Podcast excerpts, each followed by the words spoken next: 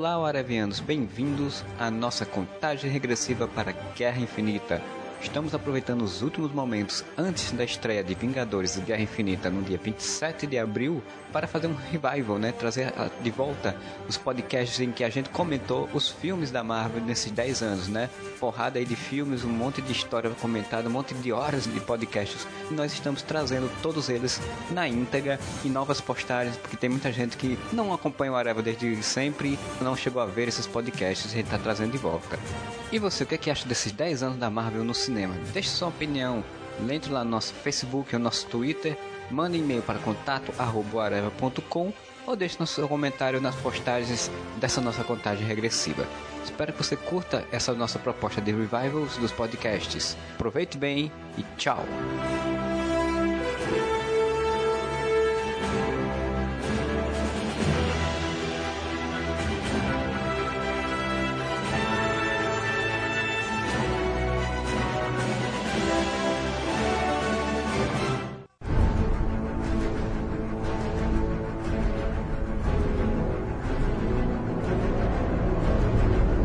Podcast Areva no ar.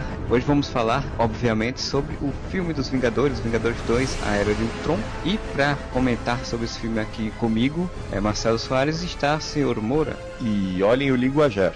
E o senhor Freud. Vem pra descer, Josuel. Não pode vir, pode vir que a descer tá facinho, facinho. E de convidado hoje aqui nesta bagaça temos o senhor, que já é da casa também, senhor Márcio Fiorito. E eu adoro vocês, mas eu preciso de outro cara. Que delícia, cara! E vamos falar sobre esse filme Vingadores Era de Ultron, que algumas pessoas gostaram, outras pessoas não gostaram, algumas pessoas odiaram, outras pessoas amaram enlouquecidamente. E eu queria começar perguntando para vocês, de imediato, se vocês gostaram ou vocês odiaram, qual o veredito, não final, mas um pelo menos um por cima do que vocês acham, né? Eu queria começar com o Moura. Ah, eu tô na turma que amou enlouquecidamente. Aí, como você citou, que saiu do, do, do, da sessão de cinema brincando de Capitão América, pulando por cima dos, dos, das poltronas. Você tá igual meu filho, então. Ah, não, eu tenho idade mental de 8 anos. Cara, eu gostei do filme. O filme é legal. Mano, fala a verdade. O filme é bom, porra. As pessoas ficam querendo que isso seja Shakespeare. Não é Shakespeare, caralho. É Vingadores. É da hora, eu gostei. Eu acho que a classificação é quem gostou de Avengers e quem é babaca e quem é DC Nepo. Porque, sério, você, a galera tá com a torcida foda contra, assim, cara, que eu não consigo entender. O filme é legal e o Freud tá certo no que ele falou agora. O filme não é pra ser Shakespeare, cara. Um amigo meu postou uma coisa que eu achei verdade. Desde quando as pessoas acharam que pagar 20 pratas por uma entrada te dá direito ao arrebatamento divino dentro, dentro do cinema? porra, é um filme, porra do filme de ação, cara, entendeu? Sei lá, eu adorei o filme, cara, eu gostei bastante. Não é perfeito, mas assim, você vai dizer, pô, é muito bom, é muito bom, entendeu? É, meter pau a gente vai ter tempo aberto pra fazer, falar aí. É. Mas, mas o problema é que você falou, eu acho que é isso mesmo, cara. Assim, tem defeitos, se a pessoa não gostar, é tudo bem. É a revolta do pessoal é que é incrível, né, cara? É, parece que o pessoal se sente traído, que não foi atendido em todas as expectativas impossíveis que eles criaram pro filme. O que me surpreende, assim, é. Das pessoas são muito, em geral, em tudo, né? As pessoas são bem radicalistas hoje em dia. Então, alguém chegar e dizer, não, quem gostou é um acéfalo, que não. não, É. não é um É, eu acho isso um absurdo. Isso pra mim é coisa que quem não gostou ia descer nota babaca. Olha só que isso. Eu achei ele um bom filme pipoca, assim, um divertimento, um filme de ação legal. Tem N coisas que eu não gostei no filme que pra mim deixam ele abaixo do primeiro, e ali na linha do Thor, ali do filme dos filmes do Thor, pra mim, eu sempre dou esse foco pra mim, né? Tipo, outras pessoas todas já disseram que eu sou, não, que eu tô errado, que não sei o que, como é que pode, mas pra mim eu penso assim, né? E ao longo do, ao longo do episódio do programa a gente vai, eu vou comentando por quê. Eu acho assim, ou você gostou do filme dos Vingadores ou você tá errado. É que nem bacon. É, eu concordo com? Vilão é o hype, não é o Ultron, entendeu? O cara acha que vai assistir uma, uma- um outro poderoso chefão, sei lá, com o Hulk. Caralho, eu poderia ser com o Hulk. É, e na verdade aí o cara sai decepcionado. É a mesma coisa a gente viu nos trailers que saíram um tempo atrás. Por exemplo, a galera ficou xingando o trailer de, de Batman vs Superman. Eu achei o trailer bom. O problema dele é que a galera esperava ver uma parada, tipo, divina. E aí, quando chegou o trailer de Star Wars, que tá todo mundo esperando merda nenhuma porque tá com medo da última trilogia, aí, porra, o cara vai lá, To Your Home, que é maneiro o trailer mesmo de Star Wars, mas nego, caralho, lágrimas e, entendeu? Cabelos arrancados.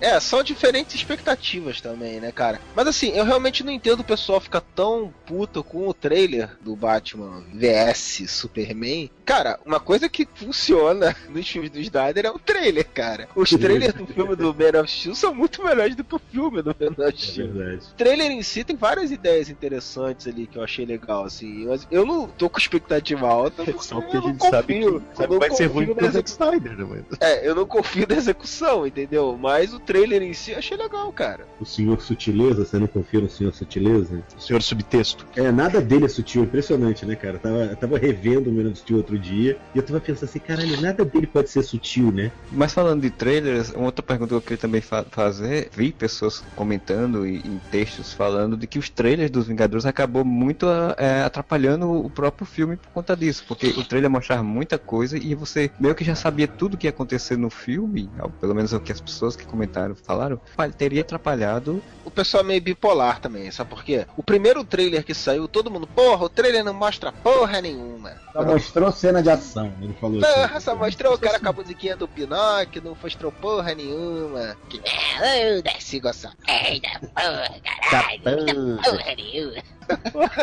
Aí, aí os caras começam a mostrar, os caras começam a mostrar a cena, porra, vai dar porra, porra, merda, aí mostrando a porra toda, mostrando o lábio da rata. Porra, caralho, decide o que, que vocês querem, cacete. Vocês querem ver o filme inteiro antes da estreia ou vocês querem que o cara bote só um trailer? Assim, eu acho que o trailer, isso é natural da Marvel, mostra, mostra muita coisa. Acaba ficando sem surpresa. Mas eu acho que nesse caso, a galera tava com uma ideia e, e o roteiro do filme é diferente, entendeu? Ó, a única coisa que eu até tava conversando com o Fernando, que já gravou vários podcasts com a gente hoje, e eu concordo com ele, é que o Hulkbuster eles mostraram demais no trailer. a importância pro Hulk Buster que ela não É, não só deu uma importância, ele tirou o impacto dele no filme, porque mostrou É. muita coisa. Até trocar os braços já tinha mostrado no trailer. A única coisa massa que foi da batalha foi a hora que ele botou aquela aquele soquinho, aquela que Sim, dá soco de batistaca lá, É. aquele soco de perfurador de concreto lá na cara do Hulk. Foi a única parte massa da batalha. Eu achei maneiro quando ele vai voando com o Hulk. Jarvis, tem alguém naquele prédio? Não, tá vazio. Ah, bom. Cara, Ah, bom, Snyder, filha da puta. Viu? filme, É tava assim. eu- Fui ver esse filme, tava eu, o Chris Bolson e o Eduardo Pansica, né? Foi a trinca lá ver o filme. Cara, eu tô vendo aquela porrada com o Hulk e Homem de Ferro. Eu falei, caralho, quanta gente morrendo. Aí tem uma hora que o Tony Stark cata o Hulk e fala assim: vou te levar pra fora da cidade, pra longe dos civis. Cara, eu soltei alto no cinema. Puta que pariu, tava precisando dessa porra, entendeu? Eu tava preocupado e falei, ah, essa merda vai virar Man of Steel, cara, entendeu? Eu soltei um puta que pariu dentro do cinema. Não sei se a DC Cara, aprende com os erros dela, mas a Marvel aprende com os erros dela. E eu acho que foi uma bela de uma cutucada também, Man of Steel, cara. Porque fica quase o filme inteiro eles falando: tira os civis daqui, tira os civis É, eu achei até um pouco over, cara. Se, assim, pra criticar de uma, um pouquinho, eu achei que, tipo assim, ok, nós entendemos, não precisava fazer tanto, entendeu? Que ele chega no final e fala, ah, você pode morrer, não sei o que. Ah, se a gente conseguir salvar todo mundo, vai ter valido a pena, entendeu? Isso foi a grande cutucada no Man of Steel, assim. O capitão para e fala, eu só vou embora se salvar todo mundo, senão não saio daqui. Bem na Só cara fosse embora foi ótimo. Eu só vou-se embora. É, imagina o capitão com aquele chapéu de cangaceiro, assim. Olha eu aí. só vou-se embora se sair todo mundo aqui, essa moléstia. Esses robôs estão se espalhando mais rápido que rastilho de pólvora. Cara, eu vou dizer que se o filme fosse assim eu ia gostar mais, cara. Isso é muito divertido. Pô, eu nunca vi o Thor falando que nem naquela tirinha do. Oxe, menino Loki. Pô, ele desceu o martelo na muleira, hein? Lembra aqueles o que aconteceria ser, que era de É, zoeira? então, é esse Aí que eu tô um que era. falando. Não, que era com. O que aconteceria se o martelo do Thor caísse no Harlem? Parece o Luke Cage com o martelo assim. Pelas malocas do Harlem, eu afundarei vossas forças uma a uma. Cara, aí tá um- uma coisa eh, que eu me lembrei durante o filme realmente com essa coisa do Thor, que o Thor no- da Marvel ele nunca foi esse Thor, né, com as palavras polidas e que, mas ele fala umas duas vezes no filme uma pegada meio Thor do Guerras Secretas, tipo, eu sou foda, eu vou, eu mais foda que todo mundo aqui. Ele é meio tipo. É, vou resolver essa porra, entendeu? Que eu sou foda, entendeu? Não, tem uma hora que ele fala I'm mighty, né, cara? Pra fazer a alusão a Mighty Thor. É, exatamente. Não, e ele é o tempo todo, não, essa bebida aqui não é pra tu, não, que isso aqui é bebida de deuses, entendeu? É, mas o Stanley não acreditou. dirigir embriagado, o senhor sabe o que é crime. Não sei. Mas o senhor tá com cheiro de álcool. Não sei. Você tá sentindo? Tô. O problema é seu. Sobre a história, o que é que vocês acharam da história em si, né? Do, do plot, do desenvolvimento, de como. Se, se foi o que vocês esperavam quando vocês viram os trailers. Cara, a história é digna de um bom gibi, né, cara? Porque é meio furada, assim, é meio zoada, né, cara? Eu, eu não tive o prazer de assistir a versão com áudio original, eu assisti dublado, porque assisti com meu filho. Eu também. Então, assim, eu não consegui ver toda essa interpretação, importância que o, o Tron conseguia passar na voz, né? Interpretada Não, pelo olha, chefe que Demick. Eu achei maneiro. Então, ele pode ter conseguido passar essa imponência na voz, né? Com a interpretação do, do James Spader. Na dublada não passou imponência nenhuma, tipo assim. E a origem do vilão, ele é muito escrota, né, cara?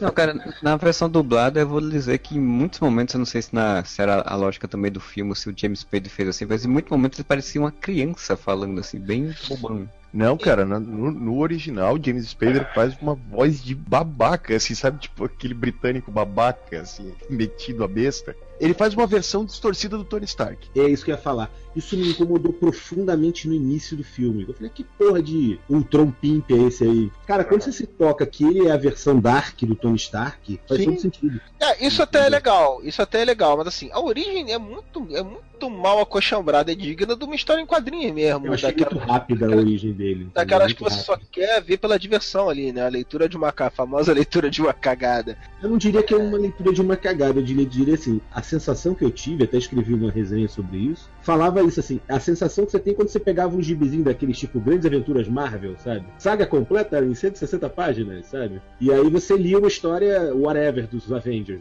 É um domingo de aventura, assim, você vai deitar no sofazão e vai, legal, li um gibizão maneiro aqui. Não é o Watchmen, entendeu?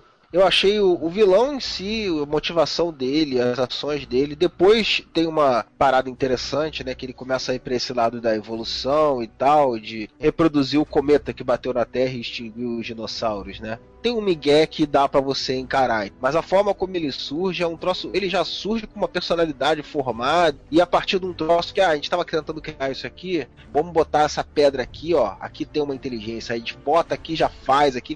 Pô, trouxe tudo das coxas, cara. Que merda. Cara, eu, eu Ah, vou mas te o Tony Stark, cara. O Tony Stark, as invenções dele são tudo nas coxas. É, você tá esquecendo que ele formou um novo elemento, porra, com é, caixa de ferramenta daquela que vende no Walmart, entendeu?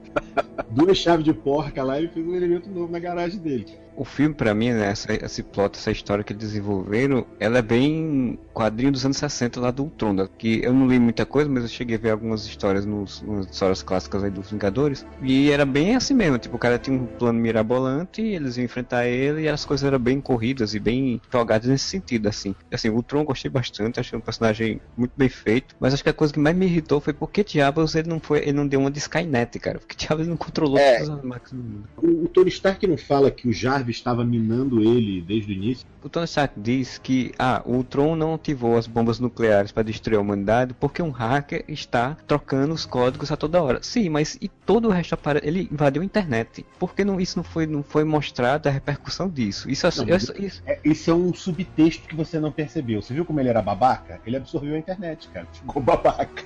Ele virou um comentarista do G1, cara. Ele virou exatamente, entendeu?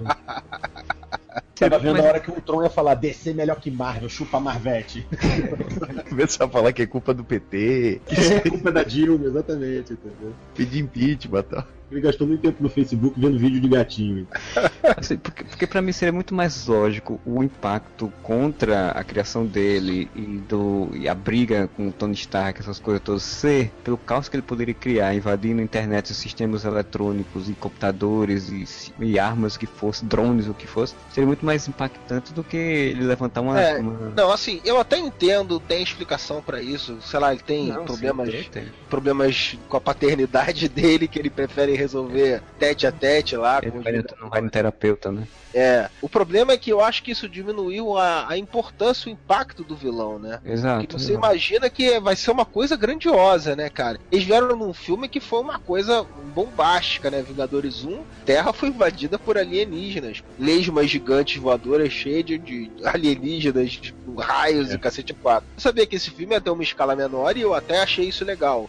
Eles criaram todo um subtexto de uma ameaça talvez tão impactante quanto, né? A Na hora- ameaça pela ameaça é. grande, cara. Ele vai extinguir É. a vida da Terra, entendeu? Mas na hora, Mas- mas... na hora, mas na hora aquilo se resumiu a uma escala muito pequena, né? Uma cidade que ele ia fazer É. usar pra derrubar a cidade e, É, pois é, exatamente. Quando você bota o filme como nome A Era de Ultron, a ideia que dá é que ele vai foder o mundo e é. Ficar no caos. Ah, mas e é isso já, pensou- já pensaram se, ele- se eles seguem esse plot e fazem tipo um Terminator, um um Terminator Salvation? Puta que É, Eu já conheço a Marvel e eu sei que quando o cara coloca a Era de Ultron no título, você vai ter, tipo assim, uma história genérica com o Ultron. Não, sim, mas Entendeu? a gente não não me tá nem falando. eu adoro essas histórias assim. O que o Marcelo tá falando, assim, não é como muita gente pode interpretar assim, ah, não adaptou a Era de Ultron dos quadrinhos. é até porque É, a do me plano dos quadrinhos não bosta. É Não o que o título evoca, independente, independente da história dos quadrinhos. Mensagem do título evoca, né? O cara vai dominar mesmo. Só que na hora isso não se traduz no filme. É, o que na verdade vocês estão falando é que o vilão em nenhum momento tá por cima da carne seca, né? Ele, num momento, ele, ele chegou a ficar, eu sou o fodão, tô dominando essa porra, e aí os caras vão lá e É, derrubam cara, ele. quando você vê o vilão dentro de uma caçamba de caminhão, andando numa, numa autovia, Mó no... legal. Cara, se ele não tivesse andado de caminhão, você ia dizer que ele era babaca de não estar andando no caminhão. que ele é snob, entendeu? Vocês. Foi uma referência ao Navalha, cara, vocês não entenderam. É, né, né, assim, é. São uma referência junguiana. Mas posso falar da origem? Falar da origem, eu queria falar da origem e vocês já foram pro Tron. Tá, foi corrido, foi, eu sei. Mas eu achei que fez sentido, porque, cara, o Tony Stark é um idiota. Aí, o que que ele fez? Ele queria porque ele queria fazer a tal da inteligência artificial. Aí ele viu a porra do, do ele só tinha dois dias pra aproveitar aquele cetro. Aí ele, na correria, o que que ele pensou? Porra, tem uma inteligência artificial dentro dessa merda, eu vou botar Aí ele junto pra funcionar. mais bundão do mundo, né? Que é o Sim, que só é inteligente, mas é um bunda mole. É um bundão, né? Aí pegou, botou ali, e ah, agora vou pra festa. Aí o troço, tipo, eles não sabiam que merda que ia dar. E que tinha uma porra de uma gema da mente ali Não, dentro sim, daquele- não. Ou seja, cetro. mais né? uma vez o, o Tony Stark fez merda porque foi encher a cara, né? Sim, exato. Olha aí, demônio Ah, da garrafa, cara. A origem do Tron não, não me incomoda, assim, até porque, como eles quiseram fazer essa conexão, que tinha uma chama da mente, que era uma coisa super avançada, como ele tinha a porra da internet, porque tudo é a merda da internet, né? Se não tivesse internet, não tinha acessado os bancos de dados, não tinha visto como a humanidade é uma merda, não tinha dito, não, peraí, isso não pode. Podia ter deixado ele offline, né? Mas, O que será que ele viu na internet que ele falou assim, chega, vou acabar com esta porra. Que ele entrou na, na página Revoltados Online e começou a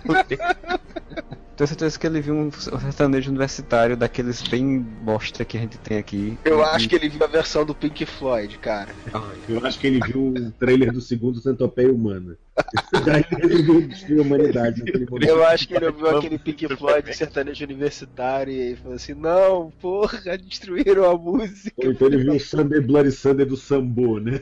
Aí, aí sim. Abraço Daniel HDR. Ele viu o trailer de Batman v Superman e decidiu acabar com a humanidade antes de 2006.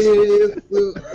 É aquela história, né? Que eu falo muito que o Bryce Singer faz isso dos filmes dele. Quer fazer uma, uma coisa, então ele faz personagens, ele cria situações para aquela coisa acontecer. Ele queria que o Visão fosse criado no filme, beleza. Para o Visão ser criado no filme, tinha que ser criado um corpo. Ser criado o corpo, o Tron tinha que precisar daquele corpo. Então ele cria todas essas relações que, que faz com que o, o vilão não, não, seja assim onipotente, onipresente, para ele precisar daquilo ali para poder ter aquele, aquele desfecho. Aí eu entendo, assim, dentro dessa lógica eu entendo. Não concordo, não acho que é a melhor, mas até que entendo. O Edon, tradicionalmente os vilões dele são sempre caricatos, né, cara? Sim. Se você for analisar o trabalho dele na Buffy, Firefly, o próprio filme do Serenity, o vilão é um, é um- é mega caricato. O próprio Loki, né, no outro filme, apesar de você já ter um trabalho pregresso com o Loki, o Loki do Avengers é muito mais diva que o Loki do, do- do filme do Thor. entendeu? É tradição dele pegar o vilão, o vilão dele nunca é um cara frio e calculista, é sempre um, um cara meio amalucado, assim. Mas o que acontece ali, eu acho que a, a origem do Ultron foi muito rápida. Tem aquela cena de porrada no início, ok, agora tem festinha, vamos criar o Ultron? 5 segundos de tela, pum, Ultron. O que eu achei muito forçado, assim, é a forma como a personalidade dele já se definiu daquele jeito tão rápido, assim. Eu fiquei É. com a nítida impressão de que existia alguma coisa pregressa ou alguma cena deletada, porque até o, o Banner fala, como se o Ultron já existisse. Ele fala, ah, pensei que o Ultron fosse uma fantasia. Aí ele fala, "Ah, era ontem. Mas aí é que tá. Por isso que eu acho que ele é uma versão deturpada do Stark, porque o Stark tava planejando aquela porra toda. Ele Já tinha algum código em cima da mente dele, né? que ele fez uma programação baseada no que ele acreditava, entendeu? Que o planeta tinha que ser protegido. Não vamos nos esquecer que o Jarvis dele parece ser uma versão do Jarvis do da seriado da Agente Carter. Carter. E depois ele faz a Friday, que na verdade é uma inteligência artificial com padrão mental da Pepper Potts. É, Eu pensei que era sexta-feira aquela que era empregada no Salsa Merengue. Você tem problemas comigo, sabe por quê? Porque eu sou rica, riquíssima. Isso você não perdoa, né? Ah, é? A senhora quer saber de uma coisa? Eu quero as minhas contas, eu vou embora dessa casa hoje, agora. Ah, fora daqui! Só se merengue, eu tava tentando lembrar qual era a novela. Mas ele, eu, na verdade, eu, eu lembrava que tinha uma inteligência artificial chamada Friday, e eu fui descobrir que Friday mesmo só teve num, num especial chamado Iron Protocols. Baseado com os padrões metais da Rebecca Black, né, cara? Pois Pode é. ser, cara. E pode ser por isso que ele ficou tão revoltado, cara. Eu Olha acho aí, que pode acho ser o que que ele cabe. viu na internet que revoltou ele. It's Friday,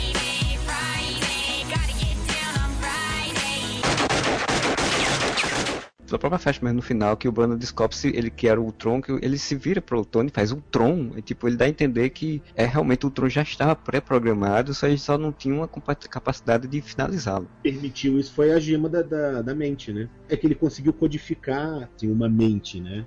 Parece um, um computador, mas ele está simulando pensamentos. Quando você para para analisar a origem aqui conversando, ela faz sentido pra caralho. Só que eu Sim, acho que no filme ela é tão rápida que você. É, Ah, acabou, Tem que parar pra pensar, né? Até porque quando a gente viu o trailer, todo mundo achava que ele ia surgir naquele momento e depois ia se ser desligado e ia voltar depois, né? Tipo, ia ter um, um período de Ah, latência. sei né? lá, eu não fiquei pensando nisso não. Pra mim, dali Não. ele já ia sair dali ia tocando Foi terror o que- geral. Foi o que muitas pessoas questionaram. Eu também achava que ia ser assim, né? Então, É, e- eu acho não que a foi. gente. Ah, eu pensei que fosse assim, não é, fiquei puto. entendeu? Não, sim, claro. Como é um filme de ação, então ele tem que partir logo pra história, né? Pra ação. Então, se justifica. É, mas eu achei Mas, que tinha ah, gordura no filme pra tirar, tipo. Mas uma coisa que eu vou falar, visão do Thor, entendeu? Que dava pra. Ali foi É, por causa do, do Infinity War, né, cara? uma inserção ali já publicitária pro próximos filmes. Essa eu achei nada a ver, novamente, essa cena. Mas ficou boa. muito jogada aquela cena ali, realmente, aquela cena do Thor. Primeiro, por que, que ele foi pedir ajuda pro Selvig pra ir até na, na, na, É. na pira do. Pô, por que pagaram o cachê daquele cara do filme, né, cara? Tipo, Falam, falam que, que tinha mais cenas dele dessa jornada e foi cortada, né? Então acabou que meio que o Selvig ficou meio que perdido, assim, tipo, não tem muita lógica. É, mas eu acho que é, que é interessante ele ter procurado o Selvig pra explicar que ele precisou. Porque, tipo assim, se ele já soubesse que tinha aquele poço lá, tipo assim, era muito largado. Isso foi pra explicar a existência do poço, né? Ter com quem dialogar pra poder explicar. Porque simplesmente se falasse, ah, eu sei de do poço lá, ele ia falar isso pra quem, entendeu? Ele precisava de uma orelha, tá certo. É, E dá a entender que ele foi atrás do Selvig pra poder encontrar, que ele não sabia onde era. é, foi a desculpa que deram pra ele ter alguém quem falar do poço, o que, que é o poço, né? E que isso existe em todos os ele não ficar falando sozinho, né? É, Mas pois não é. podia ter pedido ajuda do, sei lá, Nick Fury, Tony Stark, qualquer um, cara, entendeu? É que eles não têm um personagem mágico no, no, nos Avengers até agora, né? Ainda não. né? É, o Selvig é o estudioso, né, da teologia, não sei das quantas. É. Faz É sentido. verdade, verdade. Faz sentido, faz sentido. Mas eu- a gente tá falando ali da, da joia da mente que. Isso reflete também na criação do Visão, né, cara? Até o Bruce Banner fala no começo que o- a programação do Visão, uma inteligência artificial mesmo, só processando dados, e a do Ultron pensa, né? E é por causa da joia da mente. Quando juntam o corpo do androide lá que o Ultron cria, mais a consciência do Jarvis e a joia da mente, que ele fala que ele não é o, o Jarvis mais, ele é outra coisa. Pô, ele também tá pensando igual o Ultron passou a pensar quando teve contato com a porcaria da joia. Ele não é mais o Jarvis, ele é o Superman.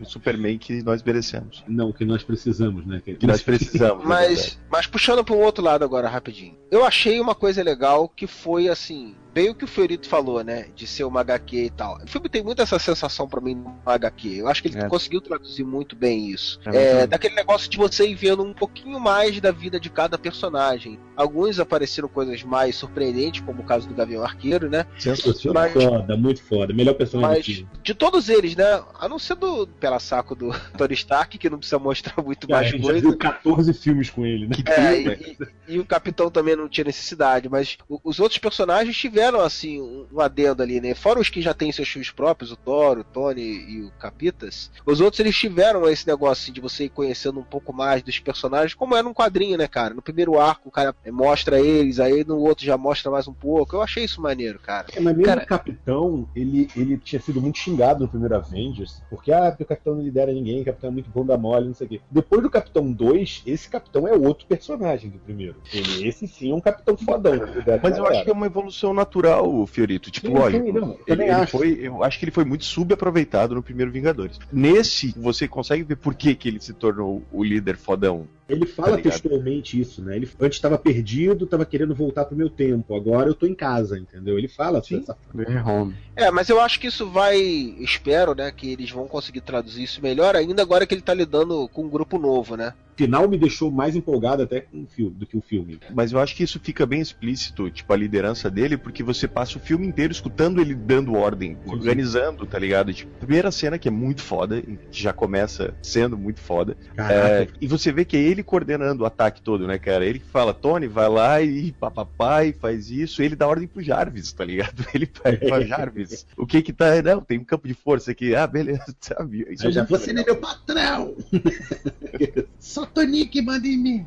E, cara, a primeira cena é absurdamente foda, né, cara? Claro, tipo, é muito quadrinhos na primeira cena. Eu já também vi pessoas falando que era sendo previsível, de história em quadrinho normal e tal, tal, tal, mas, cara, é, Ah, assim, toma no cu, viu? Cara, Ela- cena de quadrinho normal, ainda bem. Porque eu prefiro que seja assim do que ele falar, vou consertar o Superman, vou fazer É, de. vou, vou fazer melhor. sabe? Pois é, eu, eu vou dizer que, que a cena ela é, empol- é muito empolgante, né? Porque você se sente dentro da, da, da batalha, dentro da luta, né? não tivessem botado aquela cena do Double Page Spread lá, que aparece os Avengers, todos pulando, e nego só visse isso no filme, ia ter neguinho rasgando a calcinha no cinema. Ah, sim, sim. Eles mostraram o trailer. Novamente, acho que o trailer prejudicou o filme. É, mas tal, no primeiro tem aquele, aquela splash page, né? Que é quando eles estão todos lutando contra o Chitauri ao mesmo tempo. Aham. E aquilo não tinha no trailer. Tipo, todo mundo, caralho, dentro do cinema. É, aquela cena Sim, que sim. roda em volta deles também é muito foda. No... O que acontece nessa cena, que eu acho que tudo bem, eles, eles podiam ter segurado isso daí. Mas os caras querem garantir a bilheteria, né, cara? Ah, é. Aquilo dali, eu vou te falar, dos trailers todos dos Vingadores, o- aqui, quando bateu aquela, aquele trailer com aquela cena, eu falei, caralho, eu não tava empolgado, foda. mas agora É. sim. Então, Então, não quero dizer nada, é o plano de fundo do meu Facebook. Então, eu acho, eu acho que ali é, é o marketing que tem que rolar mesmo, cara. Agora, do Hulkbuster, eles não precisavam ter mostrado tantos pedaços diferentes em vários cara, trailers. seria entendeu? super feio se Isso- só mostrasse o Hulkbuster, tá ligado? Mas É, e Tipo, né? a armadura montando e pum, cortou aí. Aquela É, hora que ele soca naquela uma mão do outro, que nem a cena do, do trailer do Rock 4 que eu fiquei puto no cinema, que eu não vi a luva explodindo. Aquela cena seria uma boa pra botar no trailer, hora que ele soca uma mão na outra assim. Aquilo Sim. ali já dá, daria um impacto, caralho, vão se pegar de porrada. E pronto, cara. Nessa cena toda do Hulkbuster e tal, a- o momento que eu mais achei foda, porque tá- como já tinha visto muita coisa no trailer, o momento que eu mais achei foda foi quando ele, fez, ele é, chama a Verônica, né? E aí o satélite se abre e, a- e você tem uma armadura num satélite no espaço. Olha Sim, assim, sim. caralho, velho.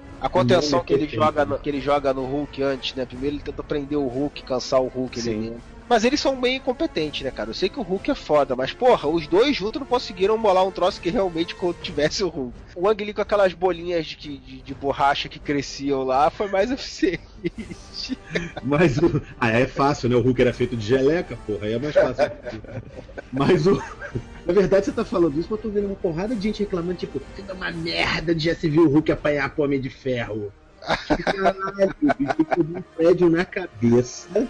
E a armadura foi projetada pelo Banner, ou seja, quem sente o lado ruim lá da, da Pemba é o Banner. Ele, ele explicou como é como parar o Hulk, entendeu? Só não explicou que ele, que ele podia quebrar um, um buraco no chão e, descer, e ir por baixo, né? Mas quem Verdade, é que eles faz pensaram- isso em determinado ponto? É o próprio Hulk, não é? Que ele faz aquela coisa Sim, dele. quando, Sim, quando- sim. não, quando, quando eles engaiolam ele, que ele fura o chão, né? Ele O Hulk faz coisa que até Banner duvida. É, porque ele imagina que é um bicho, né? Primitivo, sem inteligência nenhuma, né? Mas ele começou a socar, socar, socar. Não tô destruindo nada, opa, aqui embaixo tá quebrando. Pronto. Não, Não, precisa ser muito coisa, nesse inteligente, filme, né? Ele não é uma criatura acéfala. Igual as pessoas que gostaram desse. É, eu ia falar essa piada agora. A hora que a viúva fala pra ele assim, ah, vamos lá, a gente tem um trabalho pra terminar, ele olha pra cara dela, tipo, ok, entendi, vambora, entendeu? Não, o, o Hulk desse filme, ele já é um pouco realmente mais inteligente, né? Nesse É, ele é, né? é, apesar que no outro filme ele também, ele também ficava inteligente, numa, eu fiquei meio surpreso. Eu achei no primeiro filme ele tinha umas, uma consciência assim muito, muito, Ah, muito mas rápida assim. é Uma das coisas A hora que ele salvou coisas- o Homem de Ferro e algumas outras coisas, eu falei assim, caralho, porra, o Hulk devia ser um bicho totalmente sem noção, né? Mas eu Uma coisa que me incomodou muito no outro filme foi o Capitão América falar Hulk, smash! Aí ele vai lá, igual um cachorrinho. Cara, eu vou te dizer que eu não concordo contigo por um motivo. Uma das grandes coisas que me pilhou no outro filme, que foi uma cena que não tinha aparecido no trailer, é essa hora que ele fala, que ele começa a andar, onde é que você vai? Você não quer saber meu segredo, eu tô sempre nervoso. Cara, aquilo pra mim deu outra perspectiva do Banner. Porque pra mim o Banner sempre foi um idiota que tinha uns, uns ataques a chaque de entendeu? Aquilo ali foi uma conchambrada muito mal Eu feita. bom, cara. Eu achei aquilo muito bom. Ele olhou e falou: Vocês estão achando que eu sou legal assim? Caralho, eu odeio todos vocês, tudo isso aqui me Cara, aí, aí eu vou entrar num ponto, aí eu vou entrar num ponto que eu tava discutindo também sobre essa questão do Hulk. Se você coloca no primeiro filme a primazia de que ele consegue se controlar a transformação quando ele fez todo sempre nervoso, coisa, porque depois de, sei lá, sei quanto tempo passou de um filme para outro na história, mas dá a entender que passou um bom tempo. Ele não consegue controlar nem um pouquinho mais aquele, aquele personagem. Não, ele Ah, consegue, a questão é que ele não quer, né, cara? Traumático, Ele só vira o Hulk na hora que precisa, realmente. Assim, tá bom, eu concordo que ter horas que esse filho da puta é útil. É, Quando ele dá o alerta verde, né? Eu tenho a impressão que o Hulk dos Vingadores ele não é o, o, o acéfalo. É o mongol gigante, tá ligado?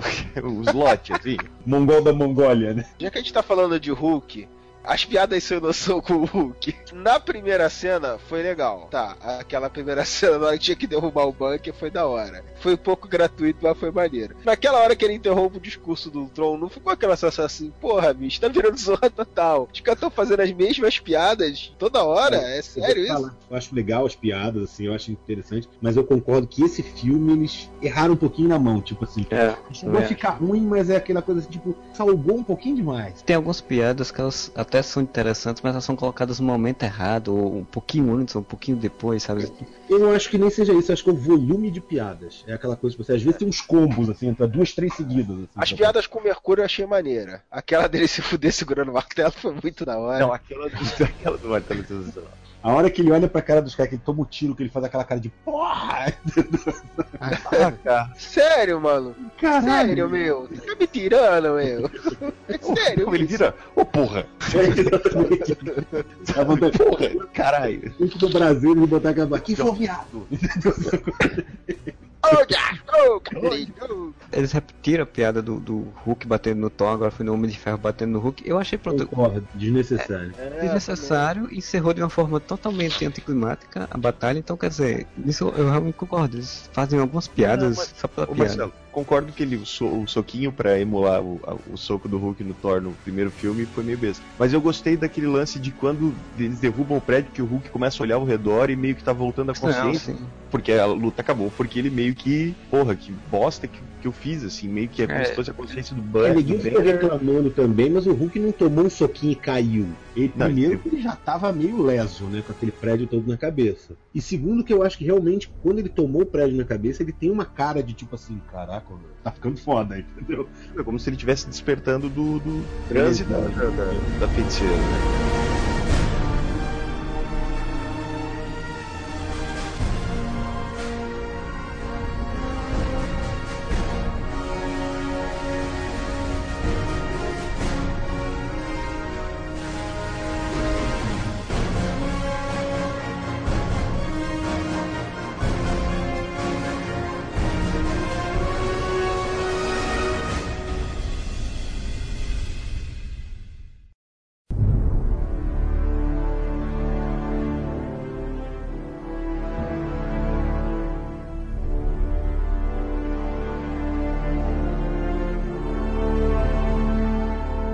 Vocês acharam da feiticeira? hein? Foda pra caralho. Feiticeiro e Mercúrio são dois personagens que eu achei interessante. O Mercúrio menos, claro, foi menos trabalhado. E até dizem que mataram ele por conta da coisa lá com a Fox, lá com a... Eu achei uma bosta, altos personagens divertidos, cara.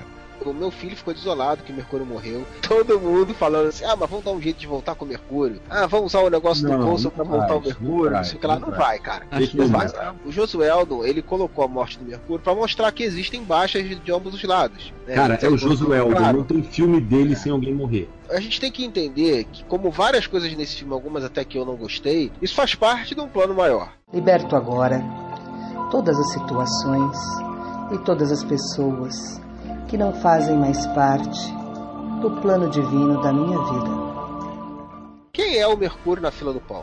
Ele não tem identidade nenhuma com os Vingadores, cara. Ele, ele era esporádico nos Vingadores. A feiticeira escarlate, não. e a morte dele pode ser usada pra catalisar a despirocação dela, que é uma Cara, coisa que todo mundo sabe que ela é meio instável, entendeu? Metade das reclamações das pessoas resolveriam se elas tivessem prestado atenção na porra do filme. Eu vi muita gente assim, ah, mas ela virou Jean Grey, que ele tem telepatia e telecinese. Cara, na hora que ele morre, ela descaralha. Você vê que ela, ela na hora que ela morre, Sim, ela sim. os bichos. E, e a verdade é que as pessoas aceitam muito fácil o que tá sendo dito ali, né? Quem disse que é só isso? Você não Exato. tem como, você não tem como medir a extensão do poder dela ainda. Pode ser que seja só isso, que eles nunca façam nada de diferente. e Mas a semente tá regra. plantada lá, entendeu? Mas assim, tanto o Mercúrio quanto ela tiveram seus poderes amplificados, vamos dizer assim, em contato com a joia da mente. Tanto ela quanto Visão são duas caixas pretas. Ninguém sabe o que, que vai sair dali, cara. Exatamente. Qual a dimensão que isso vai ter. E uma coisa que eu achei legal dela ter o poder desenvolvido dessa forma e o Visão tá com a joia da mente agora, que automaticamente eles criaram um link com os dois personagens. Não sei se vão desenvolver dessa forma. É uma ótima sacada pra eles darem em sequência o relacionamento deles, entendeu? O Visão resgatando ela foi muito legal, né, cara? Mas Cara, eles têm uma ligação é, maior, né, cara? Tipo assim, Sim, sim, ela, mas é- ela foi alterada pelo poder da, da joia e tá com ele. Já criou um elo ali. é, Mas eu não entendi, não eles. ficou claro se foi a joia, né?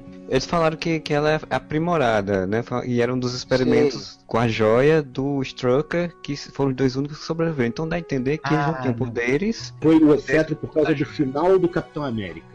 Que ele fala assim: o cetro já nos deu os milagres. Foi. Sim, sim. Não quer dizer que eles foram desenvolvidos única e exclusivamente pelo uso do cetro, mas que foi utilizado no desenvolvimento, na ampliação dos poderes deles. Isso. Ah, só, só um pouquinho, vamos deixar uma outra coisa clara. É que, pelo menos pela lógica, então eles não são inumanos como estava sendo cogitado, Sim, tá ligado? Isso Pelo aí menos é- se forem, eram originalmente, né? Antes É, de- É Porque outra não- coisa, é outra coisa que eu ia falar que tem a ver com a história maior do filme, assim. Tem umas histórias assim dos bastidores do filme que você imagina, assim, né? O Josueldo não quer ligação com porra nenhuma disso. Ele tá saindo e ele quis fazer um filme dele, ele tem que botar algumas interligações e tal, mas ele provavelmente não quer ter gancho de série. Ele disse, que, inclusive, que ele ficou puto de terem voltado com o Coulson na série. O que eu não entendi muito bem, porque disse que ele era consultor é criativo. Não, Não, na é, verdade, não. mais ou menos. Eu li, eu li a entrevista e eu entendi diferente. Meu inglês não deve ser muito bom. Então, pelo que eu entendi, quando eles questionaram, ele disse: não, no cinema, o Coulson, para os Vingadores, ele tá morto. Porque nós voltamos na série porque não tinha outro personagem importante da Shield que a gente pudesse botar dirigindo lá.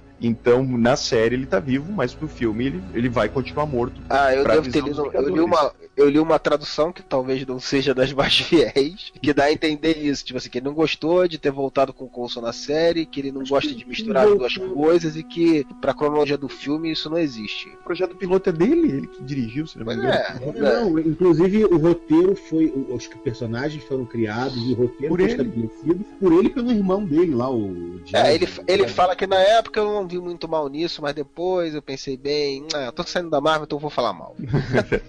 Já que citamos Agents of Shield, só pra justificar o que eu falei dos Inumanos, porque agora os Inumanos estão em Agents of Shield, né? Começaram a aparecer. Uma das personagens lá, que é a cientista, né? a- Simmons, ela fala, pra meio que explicar pro público, né? Qual é a diferença, que ela fala: não, é, nós estamos catalogando agora eles entre aprimorados, que são pessoas que passam por experiências humanas para se tornarem melhores, como o Capitão América, o Hulk e tal, e daí eles ficam chamando eles de aprimorados do filme, né? No, no Vingadores. E daí Aham. fala, e, e inumanos, né? Não é, o- ela não usa a palavra inu- inumanos, mas tipo dotados. Nós temos três categorias: humanos, dotados e Kid Bengala. O que está acontecendo hoje aqui na Feira Erótica é o lançamento da réplica do meu pau. Cor, tamanho e todos os detalhes, pessoal. Na verdade, isso é que nem um joguinho do Marvel, né? Humanos alterados, mutantes e. Sim, É, o Marvel Super Heroes. Marvel Super Heroes. Mas na série eles conseguiram explicar por que, que as pessoas temeriam esse, eh, os mu- novos mutantes que são os inumanos, né? É o que os quadrinhos sempre tentaram e eu nunca entendi direito, mas aí na série eu consegui. Eles não são terráqueos, eles são crias de, de alienígenas infiltrados na Terra, sabe? Então, eles são armas criadas por Como é que alienígenas. eles vão explicar a Capitã Marvel? Teoricamente é uma alterada dos Kree que seria inumana, mas não é, né? Um dos planejamentos originais do, do Era de Ultron era ter a Capitã Marvel no papel que é da Feiticeira Escarlate, né? Ela estaria no filme, atuaria e no final do filme usaria o uniforme e se tornaria a Capitã Marvel. Isso foi retirado pelo Kevin Feige. Até tem uma cena lá que ele disse, ah, vamos gravar, é, depois a gente bota a mulher no computador. E o Kevin Feige disse, não, não vai ter, não vai ter Capitã Marvel nenhuma. Foi ele que batalhou pra botar os, os gêmeos, né? Mercúrio e a Feiticeira, porque ele achava mais interessante no momento. Aí eu acho, Feiticeira. e eu acho importante ter, ter uma. Eu acho que funciona muito mais, porque a Feiticeira Escarlate tem uma identificação muito grande com os Vingadores, são muitos anos de, como membro dos Vingadores, todas as grandes histórias dela estão ligadas aos Vingadores. E, e é importante ter mais mulher, né, cara? Porra, só fica viúva lá e aí os caras não dão nem filme pra viúva. É outra prova de que a viúva já merecia um filme só dela, né, cara? Melhor atriz de longe do elenco, na minha opinião. E eles passaram a chamar ela só de Nath agora, né? Nath É. faz isso, Nath, isso aqui agora deixa de ser viúva. Eles chamam ela de viúva no principalmente no início, mas assim, depois de um tempo já começa, é, to- todo mundo chama ela de Nath. É, mas se- também eles não se chamam também muito pelos nomes, é sempre Stark, Rogers, né? É, o único que escapa é o Thor, porque é o nome dele mesmo.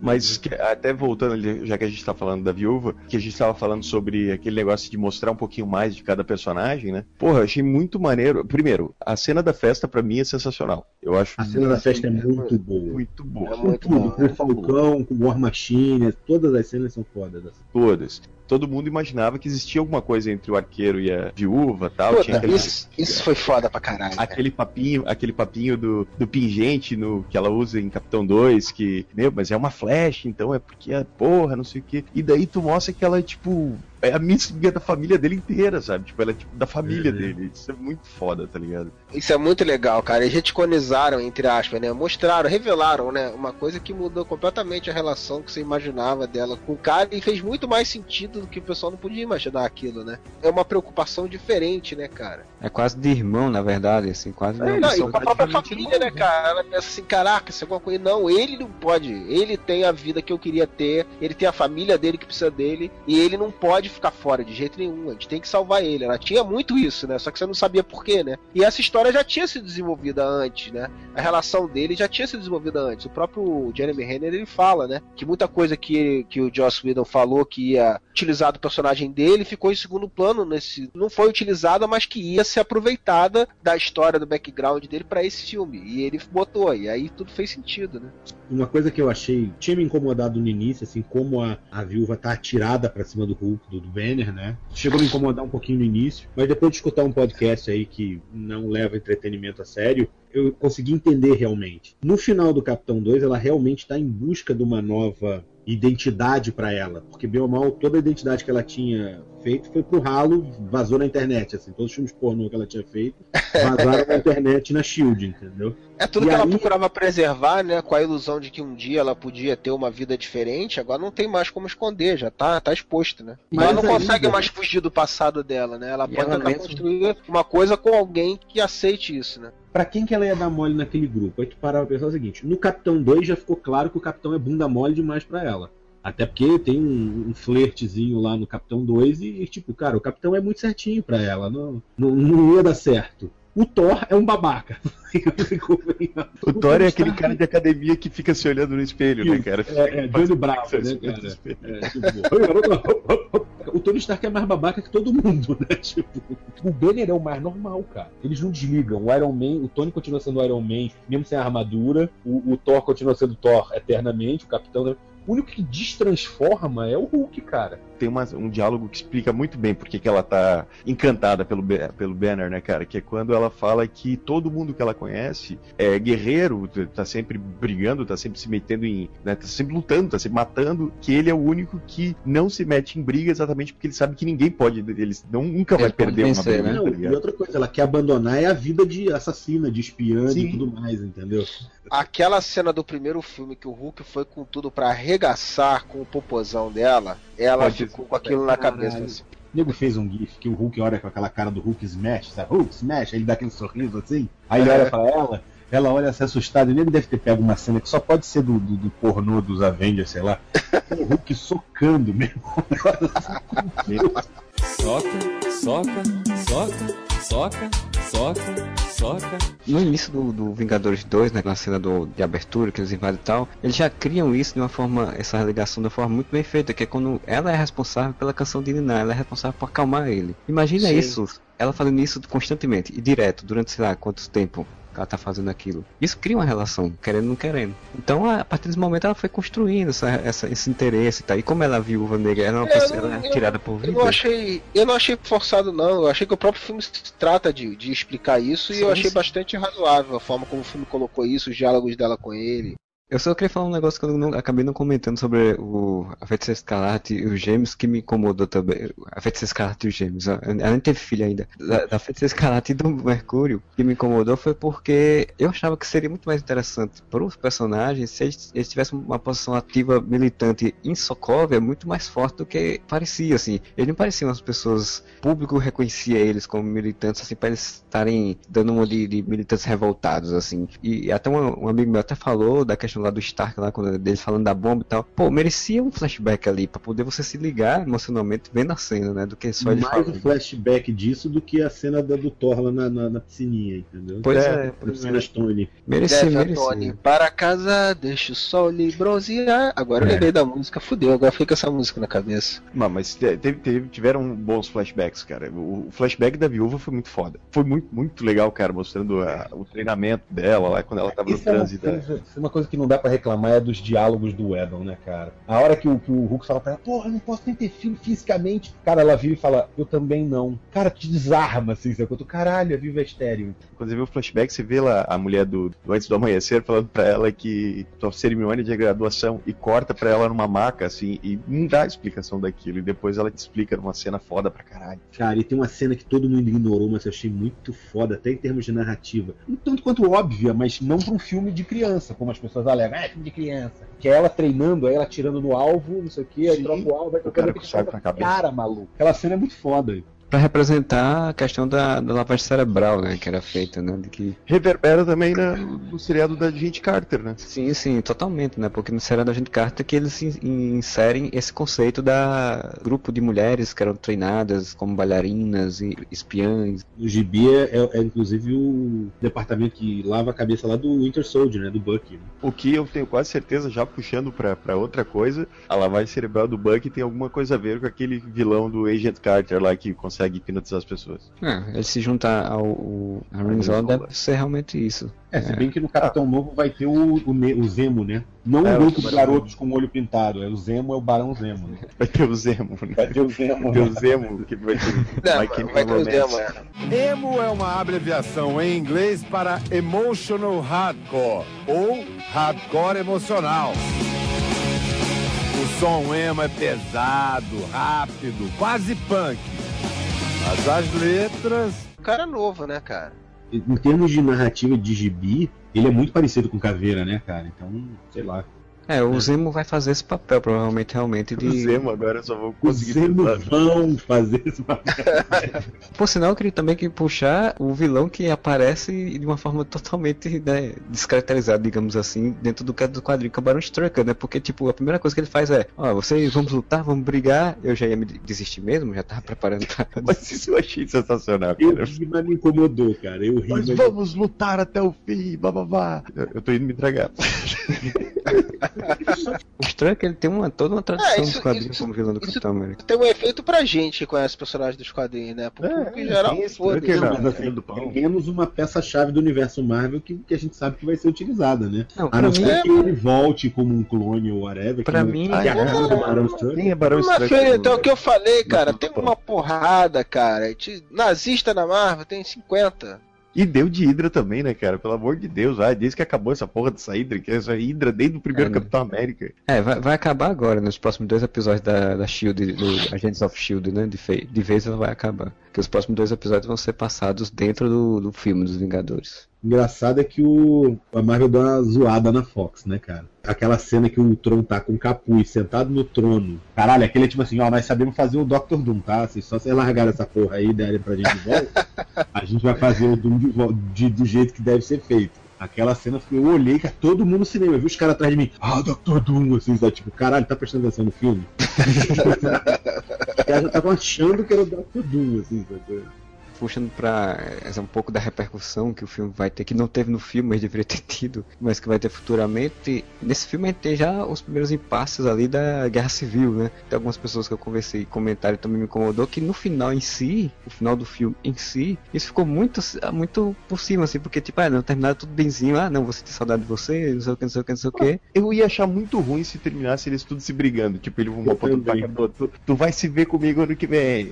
Ano que vem a gente É. se acerta. Espera só até teu filme, espera só até teu filme que tu tá fudido da minha mão. Isso daí tem um pouco daquilo que eu falei, né? O Josueldo falou assim: não, cara, essa porra aqui, tá, depois vocês fazem o que vocês quiserem aqui. Eu tô me despedindo dessa porra e eu quero me despedir do meu jeito, beleza? É, é. Depois vocês brigam de novo aí. Eles já estão plantando aos pouquinhos. Eles já tipo, se pegaram no primeiro filme, entendeu? É. E não, não é só isso, eles estão botando o Tony Stark como um cara meio muito babaca. Desde o do Capitão América 2, cara. E ele nem aparece em Capitão América 2. Cara, o Tony Stark é aquele filho da puta, ele sabe se livrar no final, entendeu? Ele te joga uma ideia, te joga uma letra, ai, ai, ai, ai, ai. e aí no final tu não consegue não gostar dele. Então ele, ele é tipo isso, entendeu? Ele Mas- sempre se livra, ele sempre tá fazendo merda e ele sempre se livra no final. Se não fosse o capitão, eu tinha começado a guerra civil ali no filme. E os caras dando uma merda, ele começa a rir. Os caras, você tá achando graça disso? Ele, "Ah, eu tô achando graça. Que babaca, cara.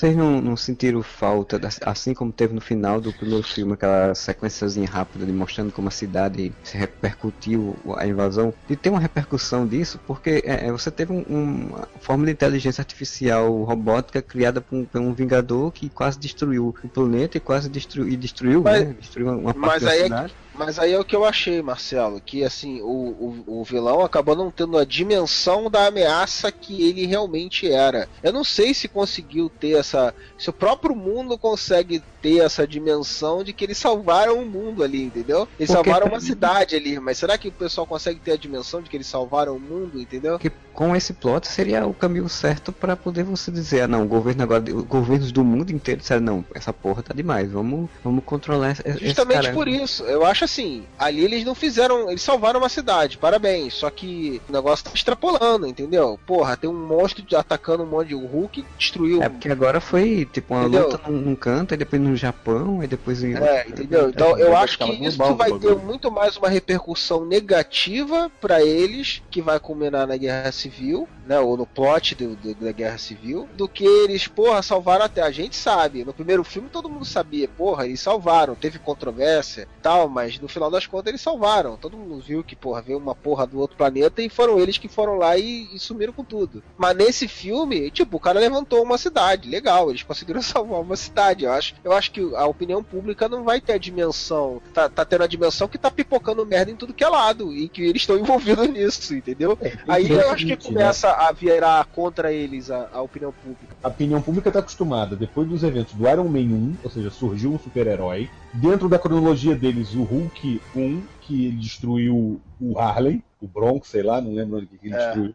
Homem de Ferro 2, que também deu uma porrada de merda e aí briga na televisão porque entrega ou não a armadura. Homem de Ferro 3 com ato de terrorismo. Capitão América 2. Thor 1 e 2, que as cagadas foram todas na Terra. Tipo, o nego também já tá assim, aí super-heróis, ah, caguei de novo essa porra. É, o que limpou meio a barra deles foi Vingadores 1, né? tipo, eles viram, caralho, fudeu, e eles foram lá e sumiu tudo. Mas eu entendeu? lembro do que eles usem isso numa guerra civil. Tipo, olha aqui, na época que o Thor tava não sei aonde, deu essa merda. Ah, sim. Seria legal eles botarem agora, seria. Provavelmente não vai botar, né? Porque já foi utilizado na Fox. Mas é um personagem que circulava tanto nos Vingadores quanto no universo dos, dos X-Men. Era aparecer o R. Peter Garrick agora, cara. Sendo o filho da puta que tá instigando o público contra e o governo pra credenciar, pra cadastrar. É um personagem Mas que valia é a uma pena coisa que eu já até falei. Eu não duvido que o final da Guerra Civil, a resolução da treta da Guerra Civil, vai ser tipo assim: ó, os Vingadores podem agir livremente sem ter que obedecer ninguém, mas a gente vai botar um maluco aqui, tipo um fiscal. Prova de ser a Capitão Marvel. Boa ideia, não tinha pensado nisso. Pode tanto ser ela com poderes, mas pode ser ele também, não o Henry Henry Peter Garrick, mas outro agente. Do tipo assim, eu sou o. o- o- eles chamam mesmo no próprio gibi o liaison, né? O ligação entre os Avengers Aham. e o governo, né? Eu acho que isso ainda pode acontecer. Não, não sei se o Garrick, né? Mas eu não sei como é que tá os direitos. Mas com certeza alguém, assim.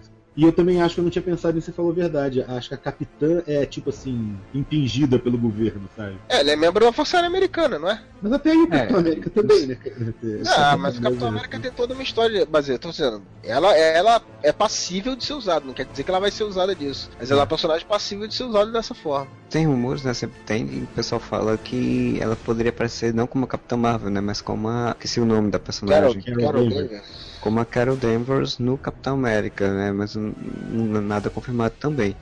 Eu senti falta de ter essa, essa ceninha rápida mostrando essa repercussão, é, mas entendo, entendi isso que você quis falar, Fred. É, só tem um- uma coisa que realmente o Joss Whedon realmente foi uma coisa de despedida, tanto que tudo isso no filme foi isso, né? O Hulk no final vai pra um canto, você não sabe pra onde ele foi. O Homem de Ferro diz: "Ah, vou me embora, voltar pra Passargada lá e ficar lá que eu lá eu sou filho do rei". O Capitão América não, vou ficar aqui comandando os Vingadores. E Thor disse: "Olha, vou me embora, me despedir, não, não volto mais, até porque vai ter É, Ragnarok e ninguém sabe". Ele deu, tipo, o status final dos personagens ali dentro da equipe, todos os personagens principais, e deixou o arco pronto pro próximo roteirista pegar, entendeu? Tipo assim, a direção que vocês querem agora é seguir essa daqui, eu vou deixar aqui. Mas ele não ficou interligando demais, não botou uma ceninha que liga com Guerra Civil. Eu acho que ele mesmo deve ter sido resistente a isso. É, o achei negócio do Thanos, ele- ele botou uma relação ali com o negócio do Thor e tal. Ele fez essas, entre aspas, concessões, mas ele procurou fechar o arco dele bem fechadinho e não ficar pautando demais no que vai ser que ele não vai ter mais nada com isso. que o resistente a formar equipe, né, cara? No primeiro você vê que eles não formam equipe, eles terminam separados. Tipo, ah, não, que isso de chamar de E aí, juntar é, mas aí foi muito massa no começo do filme, né, cara? Uma coisa que foi outra vez, pra mim, ele cagando pro resto do universo Marvel. Porque, tipo assim, ele já bota eles agindo como equipe, que foi uma coisa muito massa no, no pouca interação que teve em combate deles no, no primeiro filme, chamava atenção. E isso foi, diferente das piadas, uma coisa que eles eh, usaram bastante nesse filme. Sim, E, isso, e foi massa, e foi legal de ver. Ele já botou eles como uma equipe coesa que já atua junto há algum tempo. Eu preciso que eles comecem com esse status aqui. Foda-se que vocês não Foda-se. aproveitaram isso nada. Foda-se que o Homem de Ferro destruiu todas essas armaduras e disse que não É. usar mais armadura. né? Não precisa explicar. Ele é o Homem de Ferro, eu preciso dele. Agora o grupo tá coeso, eles têm as suas, seus arremessos especiais. Isso foi muito maneiro de ver, cara. Mas isso me incomodou muito no início do filme, porque apareceu eles e eu ficava assim, caralho, como é que esses caras se juntaram de novo? Caralho, como é Não, que cara, esses caras se eu só juntaram de novo? consegui pensar assim. Caralho, que foda, maluco. Olha lá, olha lá. Ih, caralho. O Capitão cata a moto assim, arremessa a moto do cara e oh, escapou. Tem que pensar também que tem um ano, né, cara, de Capitão América 2 até. É, mas o que eu quero dizer é que não tem nenhuma Vingadores 2. referência em mais nada da Marvel. Tipo, não, tem tem, nenhuma eu só- nota em Agentes Notícias falando assim: Vingadores estão atacando o Brasil daí. Nada, né, cara? Do nada eles já estão um Não, tempão atuando o juntos. Agents of Shield eles ficam o tempo todo falando, ah, os Vingadores, os Vingadores. Quer dizer, alguma coisa eles estão fazendo, a gente só não tá É, vendo. assim, o Age of, of Shield a gente vai saber quando sair esses dois episódios agora. Dá a entender que vai ser paralelo ao filme, né? Tanto que o, o Fury, né, que ele reaparece aí, a gente não falou ainda do, do Nick Fury, ele reaparece dizendo que recuperou uma, uma, aero, uma porta-aeroaviões que os amigos dele ajudaram ele a recuperar, dando a entender que seja a equipe do Agente da Shield. né? Então, Talvez nem seja, né? Talvez seja um outro time de, de agente que ele resgatou que estavam do lado dele que ajudaram ele, né? No Agente da Shield está dividida entre duas equipes. E dá a entender no filme que ela está unida. Um monte de gente. Então, provavelmente a série vai, vai mostrar isso, né? Vai estar vai tá sendo paralelo. Clara pra mostrar que não tá unida completamente. Foi aquele maluquinho lá que peita o, o Aços Cruzados no Capitão América, o operador de micro lá. E aí o cara tá no filme lá, no, tipo no, no porta-aviões da Shield. Ele não é um top agente, tipo, a Shield tá. É porque a SHIELD está se reestruturando, né? Em Agentes da SHIELD, por exemplo, é, ele só tem, sei lá, um, um barco com algumas pessoas e o pessoal do curso. E pronto, tipo, não tem mais. É tanto que o Capitão fala, né? O cara fala, essa é a Shield, ele fala, isso é o que a Shield deveria ser, né? É, ajudando as outras pessoas e não destruindo pessoas. O Josueldo, ele não fez nenhuma ponta, assim, né, muito forte, mas ele encheu de pequenos easter eggs, né, cara? Sim, tipo, sim. Falcão comentando com o Capitão, ah, ainda tô procurando aquele nosso amigo sumido. As cenas em Wakanda, né, o Garra Sônica que aparece. Eu achei que a Marvel tava guardando alguma carta na mão. Lógico que tem a carta do Visão, né? Que você não vê quase o Visão nos trailers e no filme é foda pra caralho o personagem. Mas eu tinha quase certeza que apareceu alguma coisa ou da Capitã ou do próprio Pantera. Nem que fosse uma aparição do tipo. que nem o arqueiro é no Thor. É, mas isso, isso que eu falo, assim, ele deu várias referências, ele sabe que aquilo ali tá conectado e ele precisa, ele precisa fazer parte desse universo, né? Mas o que eu achei é que ele quis dar a história dele, né? Ele, ele não cedeu totalmente. Sim, não, sim. aqui agora eu vou botar uma ceninha. Ele não botou nem cena extra, filha da puta, me trollou, fiquei lá esperando aquela porra. Caralho, o cinema quando eu fui ver, bro. Beleza, teve a cena do Thanos, né? Continuou os créditos. O cinema tava in- in- inteiro esperando a cena pós-crédito. Aí acenderam a luz, né? Do cinema, normal, acender a luz é tranquilo. A galera tá lá, aí nego ficou, né? Tipo, porra, vai ter, não vai ter. Você via as pessoas comentando e gritando, entendeu? Vai ter, não vai ter. Cara, de repente o cinema apaga a luz. A galera. Parecia jogo de futebol, assim, sacou? Aí dali a pouco a luz acendeu de novo, a galera. Ah, parecia jogo de futebol, cara. Eu tava apertado pra ir no banheiro, Josué, um filho da puta, fiquei esperando até 20 acabar aquela merda. eu também. Tomei aquela coca de 700ml no cinema.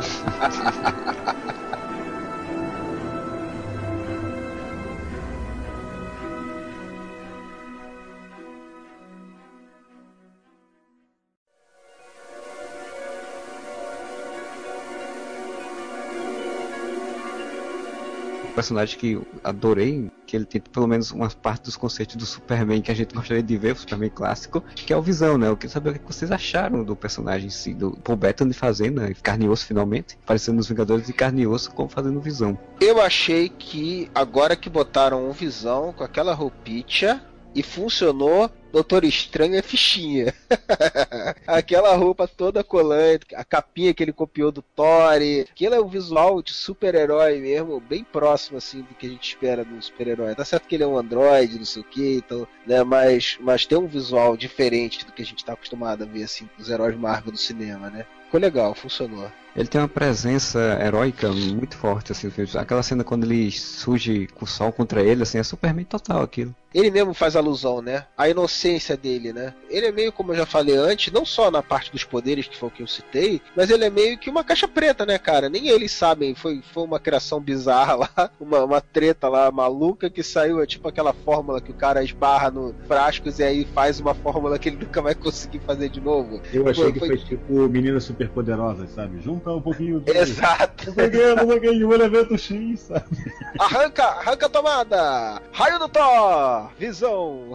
E a própria cientista morreu, né? A cientista que criou aquela bagaça lá. Eu acho que ela não morreu. Acho que ela não morreu, não. O capitão fala. Ah, acho que depois no final ela aparece de novo, né? Ela Sei lá. aparece, ela- De qualquer forma, não vai ter outra pedra da Mate, então eu não vou conseguir fazer outro O visão. né? engraçado é o seguinte: ela é a mãe do Amadeus Show, que é aquele É, molequinho gênio o sobrenome do, não é Hulk. Fiquei me perguntando, entendeu? E ela foi uma alusão ao Frank Show também. Tetas grandes, bunda grande.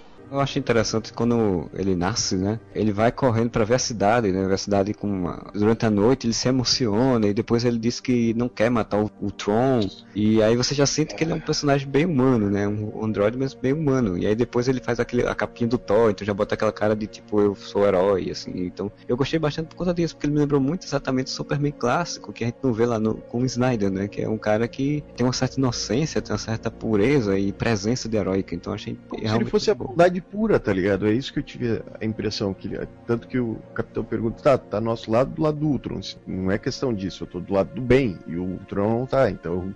A cena que ele pega o martelo é foda pra É caralho. foda pra caralho, Aquela cena abaixo. é muito que do caralho, bicho. É uma coisa que eu, que eu já falei do primeiro filme, como todo mundo fala, "Ah, o primeiro filme não tem roteiro, ah, caralho. Eu falei, cara, é um roteiro simples, mas é bem encadeado. Como É, aquele negócio que eu coisa citei no, no nosso podcast dos Vingadores, que tipo, se não tivesse aquela cena da viúva com os traficantes de arma lá, aquela porra lá no início, o do golpe de cabelo, tipo, distorce totalmente, os caras acham que estão por cima e ela tá por cima, na verdade. Você nunca ia comprar a hora que ela sa- consegue sacanear o Loki e, e fuder com a vida do Loki, que o Loki acha que tá mandando na parada e ela decifra ele, né? Ao invés dele conseguir vencer ela. E a mesma coisa é isso, né, cara? Aquela cena boba de pegar o martelo, que você não dá nada por ela, ela serviu a esse clímax, essa cena clímax, assim, no, tipo, puta que pariu, podemos confiar no cara. Até as coisas que você acha que é só zoeira, o cara tem uma função dentro da trama ali. Não, e outra coisa, a própria cena que já tinha sido utilizada mal no filme do Hulk, né, do Norton, empurrar ele pra ele virar o Hulk, né? Falar, ah, eu te adoro.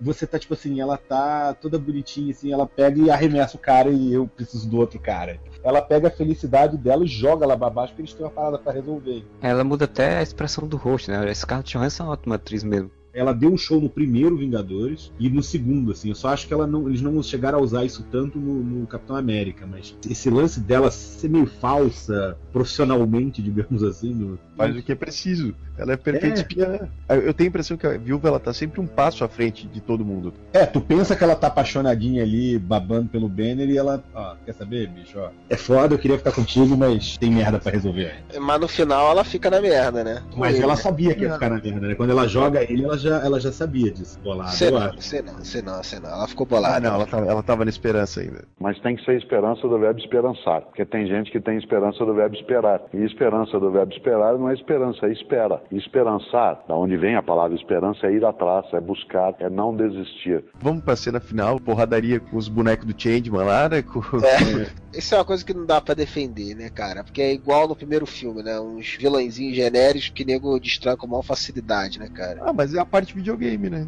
A- pra as as partes maneiras do filme são, são as lutas fora dessa final, né, cara? É quando eles estão enfrentando um ao outro, é quando o Mercúrio tá dando um supapo nos cornos do Capitão América. Tem as cenas do Mercúrio com o arqueiro, o Gavião Arqueiro, que são muito foda, todas elas. Eles parando o trem é muito maneiro do, do James É, sim, trem. sim. Grande batalha final. No primeiro filme, não deixou a desejar, né, cara? Porque eles fizeram aquele plano deles lutando e, e naquele bicho. Aquilo, tipo, você esquece todo o resto. Que, tipo, aquela, aquela cena foi tão foda que, que justifica todo o resto, entendeu? E era uma ameaça que, caralho, não dava pra resolver só na porrada, né? No final das contas, né? E é mais bem coreografada, porque eles pegam, Sim. demoram pra caralho pra derrubar um bicho, aí na hora que derruba um, vem mais três. Mas nessa a sensação de perigo, você tava mais preocupado com a cidade, com o povo da cidade, do que com a luta. Mas isso é uma coisa achei que foi proposital. Eles fazem isso assim. Tipo, quase não tem Exatamente. porrada. Tem eles salvando os civis, entendeu? Che- Chega uma hora ali que o importante não é derrotar os robôs, é salvar os civis. Puta que pariu, tapa na cara do, do Man of Steel.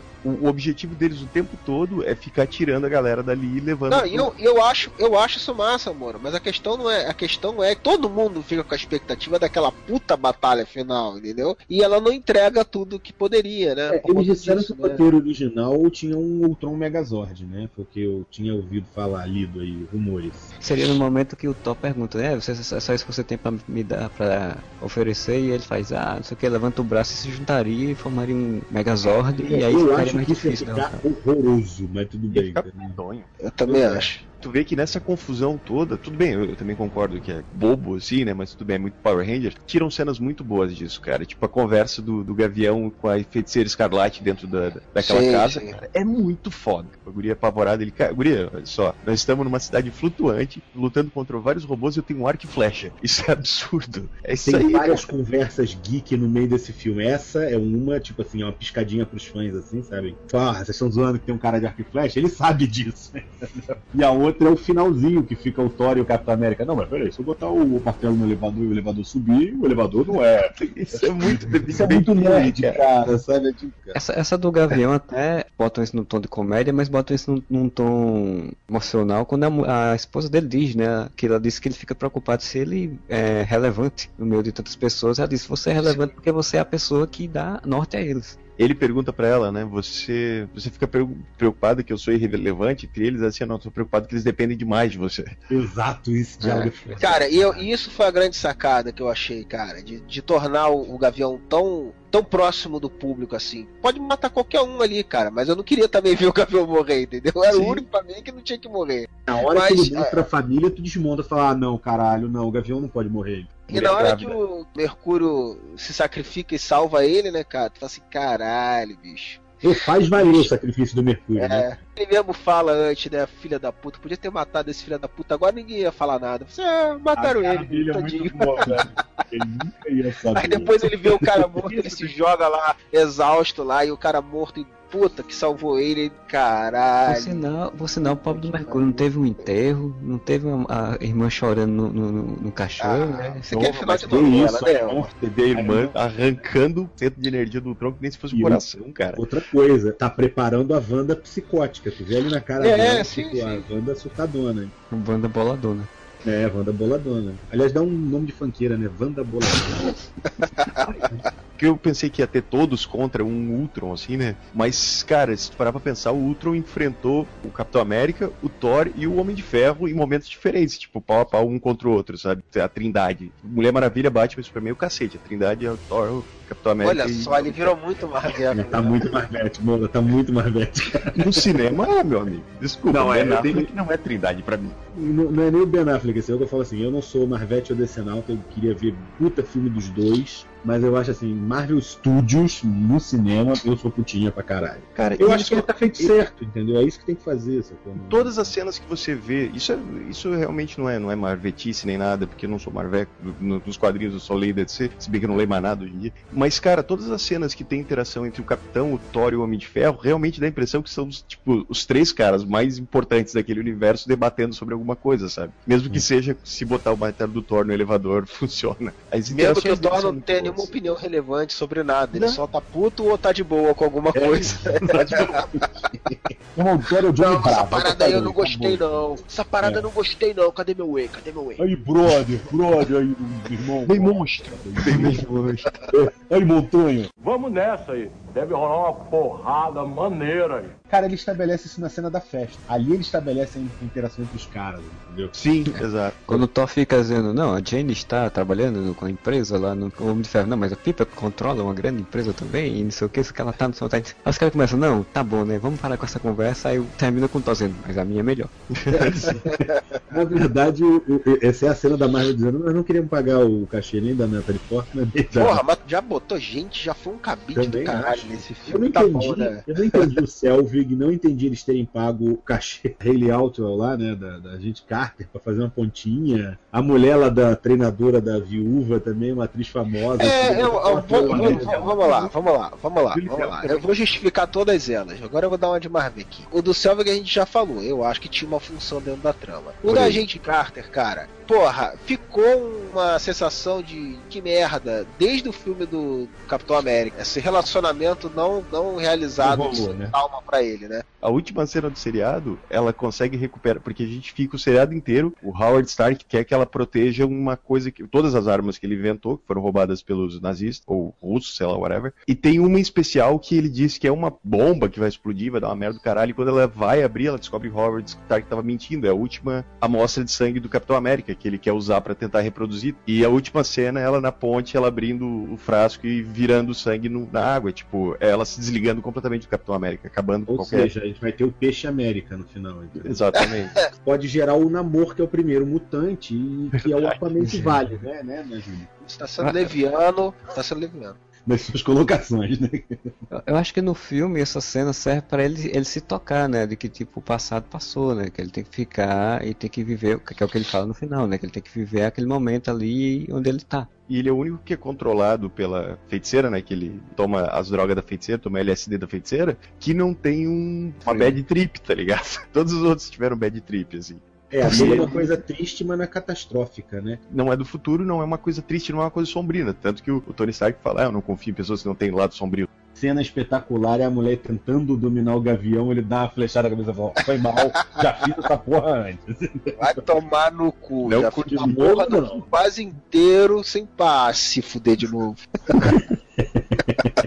Cara, é muito o, o Hawkeye do, do Matt Fraction, né? Que é essa série que tá Sim. concluindo agora nos quadrinhos. Tanto que o pessoal ficou aí louco, né? Pedindo pra que eles fizessem um- uma série ou um filme Eu queria. pega, Eu queria essa pegada do Matt Fraction, que é um brincalhão brincalhão e cheio das piadas. Zoeiro, gavião zoeiro. É, o Exato. gavião, tipo, fudidão, assim, sacou? Ele se fode legal e, e, tipo, show de boa, tô fudido, É. entendeu?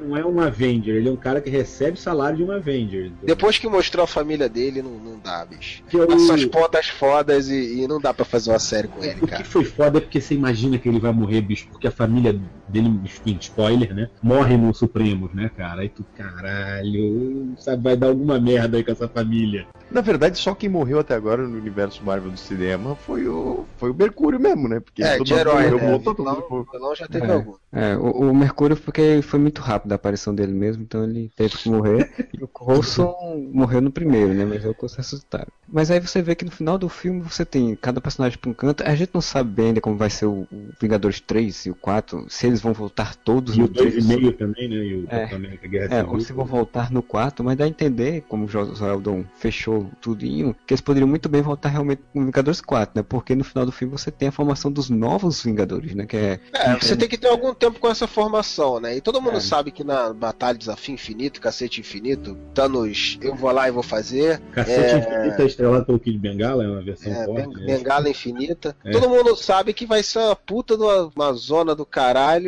e vai ter uma cacetada de, de personagens. Vai ser uma parada que todo mundo que tem que interagir, né? O Thor tá correndo atrás justamente disso. Não tem sentido ele não participar, né? O Hulk vai acabar voltando porque tem que ter o Hulk, né, cara? Eles vão ter dois Legal, filmes aí pra mostrar essa, essa equipe aí, que é o do Capitão, primeiro Vingadores, né? O Vingador, primeiro Vingador não, Vingadores 3, né? E aí provavelmente no 4, é que todo mundo tá falando já há bastante tempo, que no 4 volta a cambada toda aí pra encarar o Thanos. E É, soldados Hitler do Thanos de novo, né? A gente não, não comentou que tem o Idris Elba também, né? O Heimdall, fazendo uma pontinha de É, nada. porque foi na assim. ponta de merda do Hulk. Ele ficou bem, ele tava bem, só que aquela cena do Hulk foi meio escrota mesmo. Qual que você tá falando? Do Hulk não, do Thor, do Thor, do Thor, do Ah, Thor. tá. É, aquela cena eu fiquei com a impressão de que aquela cena tinha mais, entendeu? Tinha um plot diferente ali. Mas tinha, daí ele foi lá, ele foi lá pro Lago do Candiru e descobriu o resto. É, até porque no trailer. É porque não era em São Paulo esse lago, né? Senão não tava assim. Tinha uma cena com uma mulher nesse lago. É, tinha no, no trailer aparece, aparece uma mulher, que agora a gente sabe que é naquela caverna, e aparece ele de fato saindo da água mesmo. Ali ele tá meio que, tipo, eu já saí. Aí mandou aquela cena fantástica. É fantástico, né? Que ele sai com os cabelos assim. tchá. É. Todo mundo pensava quem era, eu sei, eu descobri. Aquela mulher era Isadora Ribeiro, saindo do Lago do Fantástico. Tchum,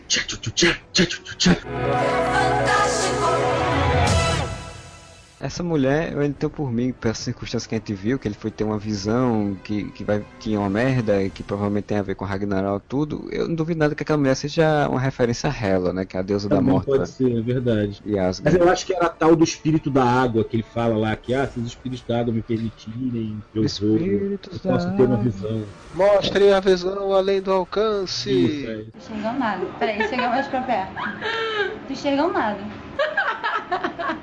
Tá, fim do Hulk. O que, que vocês acharam? Fim do Hulk. Achei legal. Achei- modo, achei- modo stealth. bom. Vamos botar ele agora se escondendo tudo e todos. A Shield já não tá mais com essa bola toda pra ficar monitorando ele por É, aí. ele podia se, se, se esconder na favela no Rio. Opa, não, já fez isso. O fim do Hulk que dizem que foi uma coxombrada, né? Porque dizem que o, a ideia original era ele realmente ir pro espaço, naquela navezinha que já tava ali pela estratosfera. Não rolou um boato de que ele ia estar no Guardiões 2?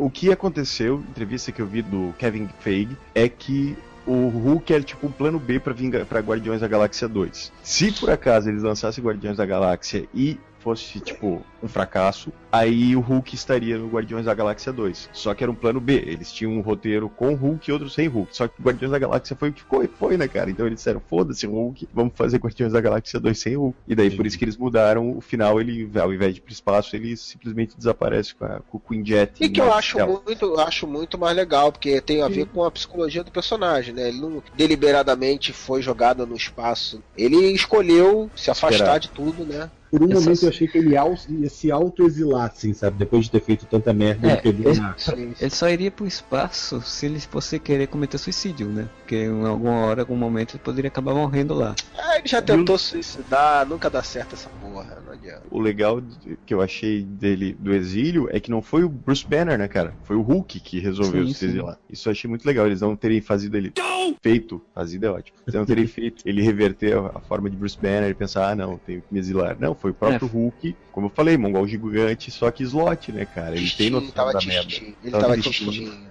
Foi o Hulk depois de ver a merda que tava lá naquela cidade que ele destruiu. Então ele, ele pensou nisso, não, isso não tá certo, eu não posso ficar. Hulk culpado, né? Mas eu acho legal, porque tu dá uma. Hulk é, amor. É como se ele O Hulk é tivesse. da depressão. Aí dá um, dá um perfil de Facebook, hein? Hulk depressivo, olha aí, cara. Hulk é da depressão. Será que o Hulk da depressão vai enfrentar o, vai enfrentar o Zemo? Oh, é capaz, hein, cara, olha aí. Agora a Marvel, com essa, esse distanciamento dele, tem toda a lógica de fazer o que a gente já tinha te falado do primeiro filme, que era ele se, se tornar uma peça de tabuleiro, assim, pra ser usada em determinado momento do filme, né? Ele já não pode, não vai aparecer É, mais. no já, filme. já foi, né? Assim, fora o primeiro É, filme dele, que, que ele nesse- Não, mas assim, o que eu tô dizendo é porque nos dois primeiros filmes o personagem estava ali, ele estava ali o filme Sim, inteiro. sim. Agora ele pode simplesmente ele aparecer, não precisa estar o filme inteiro, ele pode aparecer no momento que eles quiserem que ele apareça. É infinita parte 2. Sim, pode descer o cacete Cara, eu quero ver a She-Hulk, só digo isso. Como é que eles vão fazer She-Hulk, cara? Porque uma She-Hulk digital vai ficar palha. Uma mulher pintada de verde já tem a Gamora do- dos Guardiões da Galáxia e a galera vai ter não, vai ter não. o pessoal confunde, né? Esse negócio de ter versão feminina do herói, isso daí no, no cinema difícil vingar, eu acho. É que você é meio diga. machista, sabe? Você não é assim. Não, eu acho que tem que ter heroínas. Eu É, acho que a, heroína não tem que ser. Você que tem uma visão estereotipada de que a mulher tem que ser um subproduto do homem já bem sucedido. Hoje eu tenho um recado especial. Everything good you know about Brazil is a lie of Miss Head Globe of Television. Is manipulation. Eu tinha cantado essa pedra um tempo atrás em relação à Marvel, de que se eu fosse a Marvel, você não tem como manter esses caras forever, assim, sabe? O Evans já disse que quer sair, o Robert Downey Jr. já tá há um tempão aí cobrando os tubos, né, pra fazer o Homem de Ferro. Se eu fosse a Marvel, eu não ia fazer recast, eu ia evoluir organicamente. Não vai ter recast. Escreve o que eu tô dizendo, não vai ter recast. Eles Eu também vão... acho que não vai ter. É. Os loja- Vingadores já passaram a ser meio que subalternos dos outros filmes, assim. Falcão, War Machine. Eles já trouxeram as consequências, né? Surgiram os primeiros e eles trouxeram aqueles que É, eles vieram estão eles depois. estão um pouco int- introduzindo os substitutos, né, cara? É. Eu não duvido muito que eles daqui a pouco botem o Buck de volta e aí, tipo, ah, Buck, Sim. agora. Final, Não. eu até acho que o final do Capitão América Civil War era um bom momento pra eles matarem o personagem do Evans. Não, Não, eu Já- acho que Mas ele já parece que já Já falou que vai fazer Vingadores 3 e 4. Eu acho assim que a lógica é que no filme, no final do filme, ele aparece lá o base lá, Novos Vingadores e tal, mas acho que esse nome vai surgir depois do quarto filme dos Vingadores. Eu acho que provavelmente eles façam o terceiro e o quarto, encerra de fato essa fase toda. Não, mas o esse trocadilho. Eu acho que o nome é o- excelente. o- cara. Cale-se, cale-se, cale-se. O Ivas tem que, que fazer parte dessa nova equipe aí, e ela tem que ter algum espaço, cara, pra aparecer, essa nova equipe aí. Sim, sim, Eu acho que o ideal seria matar ele no final da crise infinita lá, sendo sa- sacrificando ele, o Tony Stark. Mata a porra toda no final da crise infinita e pronto. É, Infinita War, na verdade, Guerra Infinita. É, guerra infinita, isso aí. Eu acho que na verdade assim, vai ter o terceiro, vai ter o quarto, eles vão encerrar, fecha. Não, e eu tô falando do final infinito. Não, sem infinito não vai ter Não final. vai ter final, porque o que é imortal não morre no final, né? Cara? Exatamente. Posso concluir meu pensamento? Pode. Então acho que depois do quarto Até filme é que vai vir, vai vir, a, vai vir a terminologia Novos Vingadores, né? Porque depois do quarto filme é que a gente vai ter o Capitão Marvel, vai ter o Homem-Formiga, vai ter o, o Doutor Estranho, né? E Pantera Negra. Então, de fato, você vai ter uma outra equipe, outro grupo de pessoas realmente novas. Que, aí sim pode E ser. vai ter o Demolidor, vai ter o Demolidor, seu ter, bando vai cacete. Cara, vai ter o Moon Knight? Não, ainda não vai ter Ah, tristeza, porque o Demolidor não vai poder ver ninguém, né? É verdade. verdade. Ele não viu vantagem em entrar pros Vingadores. A gente já fez tanta piada de cego no podcast do Demolidor. Tinha o Z fazendo as piadas, cara, pelo amor de Deus. Eu acho que esse final, o pessoal, ah, não tem link nenhum com os outros filmes. Honestamente, eu vi uma, uma brecha que eles deixaram ali. É o seguinte: a guerra civil vai rolar, na minha opinião, os antigos Vingadores contra os novos Vingadores. Fiquei com essa impressão de, tipo assim, ah, os Vingadores versão Steve Rogers, porque os outros Vingadores eles eram um produto do Tony Stark, né, cara? É tanto que ele fala, ah, eu sou o chefe, eu faço Eu- tudo e tal. eu ele, não- ele fala que o Capitão América é o chefe. Eu acho que seria uma forma de posicionar eles como tão foda quanto os outros, né? É, eu só fico preocupado porque, tipo assim, seguindo essa linha, O capitão seria pró-governo, né? E o Tony Stark anti-governo, teoricamente. Você tá entrando na mesma discussão da época da saga da Guerra Civil, que não é bem. É a visão in- inicial que todo mundo sempre tem dos personagens, mas não é bem isso, cara. Não é, eu, eu- eu acho que não seja mesmo, assim. Eu gosto do que foi feito no quadrinho. Em Capitão América 2, eles já deixaram bem claro que o Capitão América não é pró-governo nem fudendo, né? Ele tá sempre, tipo, pela liberdade total do, do, do ser humano. Tanto que o plano da Shield era controle total, que depois ele vai descobrir que é Hydra. E ele, ele já tem até uma org pela liberdade total. É. Convenhamos que o Tony Stark saiu com o filme, com o filme muito queimado de Vingadores 2. E, cara, se o governo chegar na Xinx e disser, cara, é a merda que você fez, agora a gente vai ter que, que evitar que isso aconteça de novo. Ele tem essa, essa certa obsessão, né? Resolver o problema antes que o problema surja. Vai ser o tipo Tony Stark com a ideia de dizer, não, então vamos fazer o seguinte: vai todo mundo obedecer o ministro da Defesa dos Estados Unidos. Alguma coisa do tipo, porque não vai ter identidade secreta, ninguém tem identidade secreta dessa porra. É, E- logo ele que era todo, né? Eu que mando nessa porra, né? Até contra o exército americano. Sim, mas ele foi É. se fudendo, né, cara? Cada filme ele foi fazendo uma cagada, uma cagada, uma cagada. Chega uma hora que o, o rabo tá É, mas preto, vai, né? ter, mas vai ter alguma coisa de ideologia dele acreditar que isso é o, é o melhor a ser feito ao invés dele simplesmente ser subalterno, cara. Não, lógico que ele vai querer mandar na porra toda, mas é aquele negócio de tipo, ele quer resolver o problema antes que o problema aconteça. Até isso dado no, no Vingadores 2, né? Capitão América fala pra ele: América. tenta resolver uma, re- uma guerra antes que ela comece, muita gente morre antes disso. É como se a pessoa não morresse durante a guerra também. É, Né? não, Aquele mas- diálogo foi meio merda. Mas uma coisa eu achei que ficou interessante disso. Essa coisa que ficou do Tony Stark ser o cara ultra eficiente, assim. Tony Stark foi pensando assim, ah, porra, a gente fica dando porrada nos carinhas ali. Pô, a gente tá gastando tempo, sabe? É, vamos pensar grande, entendeu? Ele é o cara prático, eu acho. Ele é, ele é o cara que tem a mentalidade. Como é que eu faço pra realmente resolver essa porra? Porque paliativo Faz dá muito. muito trabalho e tá dando no saco, entendeu? Ele é o cara que quer ter a forma prática. Não, tem que ter uma solução pra essa porra. Ele é o Aí- tipo do cara que é o mecânico mesmo. Ele quer olhar aquilo dali, ele quer Aí abordar o ele problema com uma solução definitiva. Aí ele acreditava piamente que se ele criasse um exército de homens de ferro, ia ter paz mundial. É, mas ele já tinha falado isso no Homem de Ferro 2, que ele fala, eu privatizei a paz mundial, né? Não achamos que a melhor fórmula para se tratar com questões que são de interesse público através da parceria público-privada. Ele, tem, ele acha que o Homem de Ferro resolve qualquer porra, né? É, ele acha que só botar um- uma pessoa, uma armadura gerenciando, pedindo... É, mas pra ele naquela época resolvia, né? Até começar a aparecer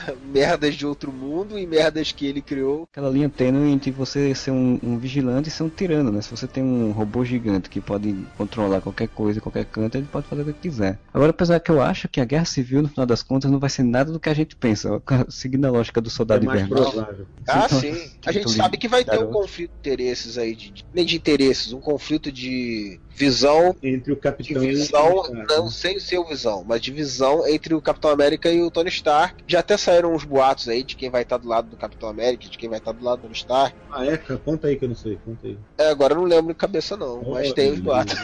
Não, eu Mas imagino que a galera que tá ali do lado do Capitão vai ficar do lado dele na Guerra Civil, né? Tipo, Eu acho que assim, o lado que o Visão defender é o lado que estiver certo. Mas vem cá, você sabe que tinha que vir um embate entre o Visão e o Demolidor, que tal?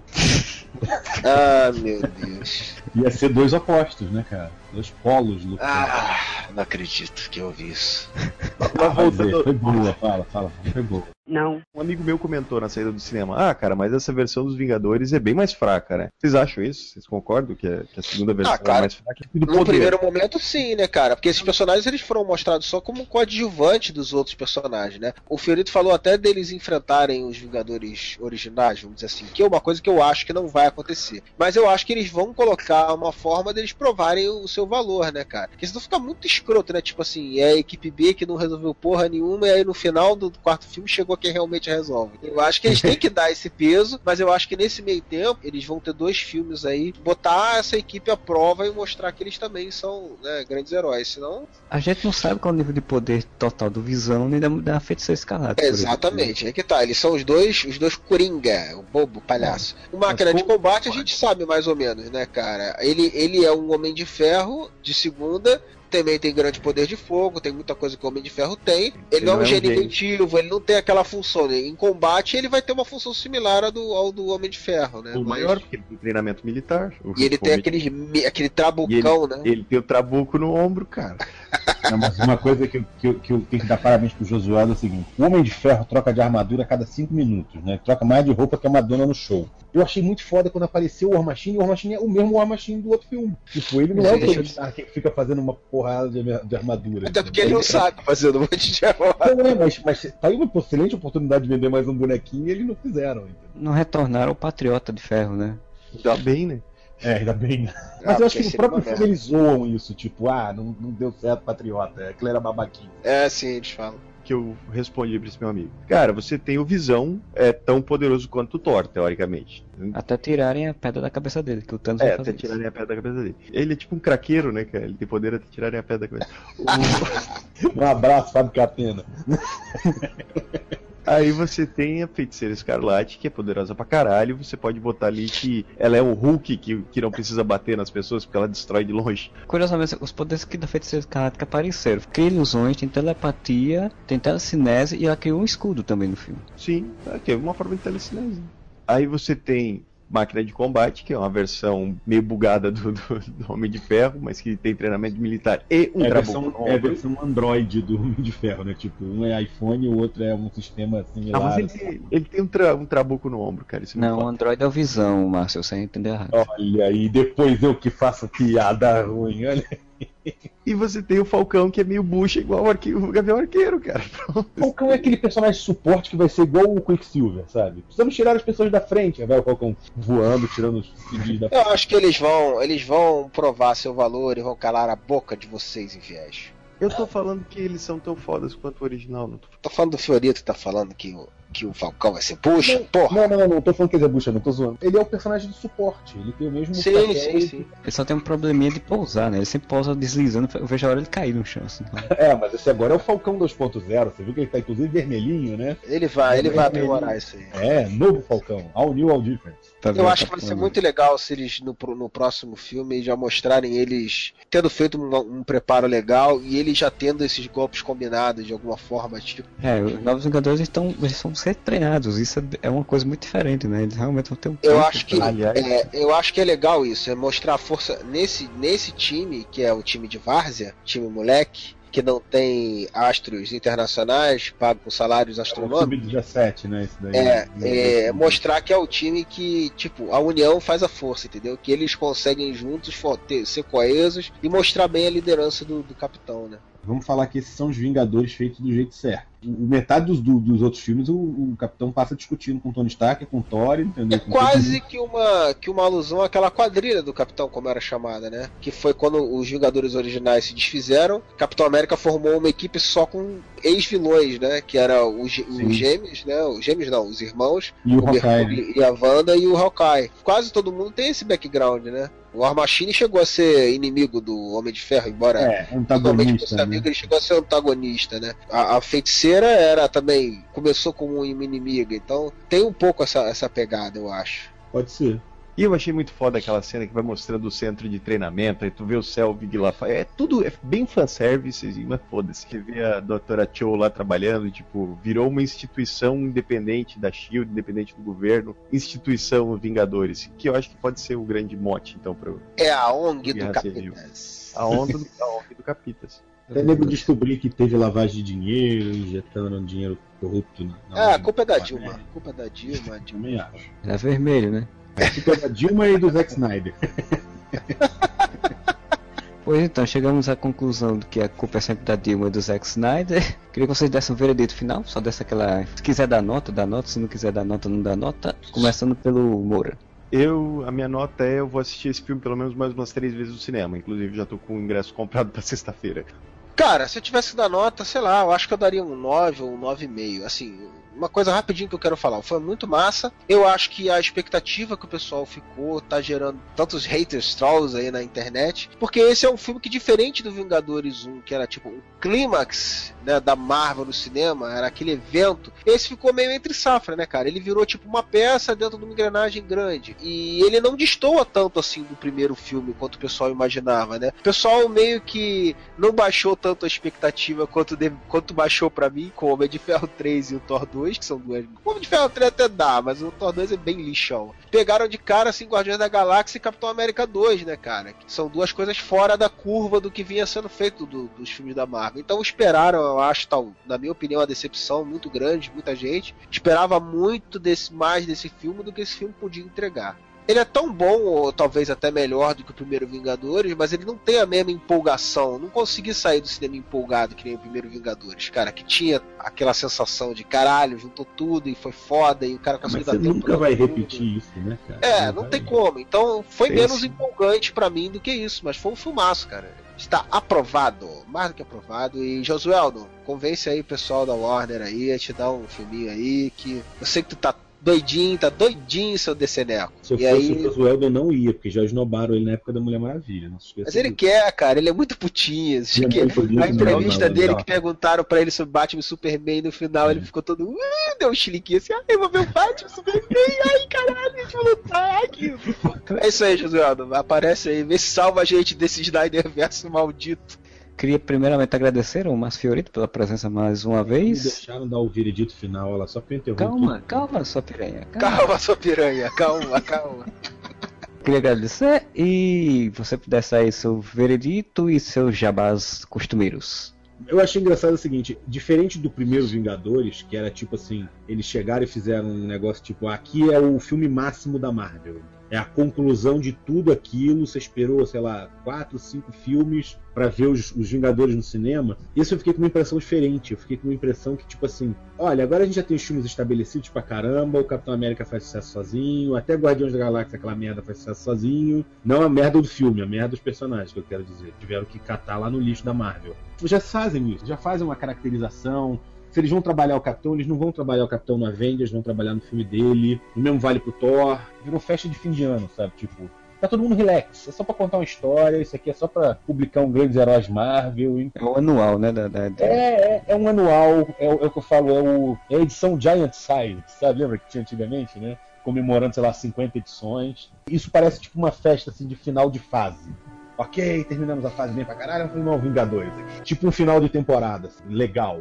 Então acho que mudou o tipo de filme dos Vingadores, mas eu concordo plenamente com o que o Júlio falou, de que ele é muito igual ao outro filme. Porque eu acho também que, que a, Marvel tinha duas saídas aí, né? Ou eles fazem algo muito igual, a galera fica desapontada, porque achava que ia ter alguma coisa nova. Ou, cara, eles fazem, e na minha opinião é o que que a Warner acaba fazendo, que eu acho mais corajoso, mas muito mais arriscado. É tipo assim, ah, vou fazer uma porra completamente diferente, e aí você de repente pode errar o alvo.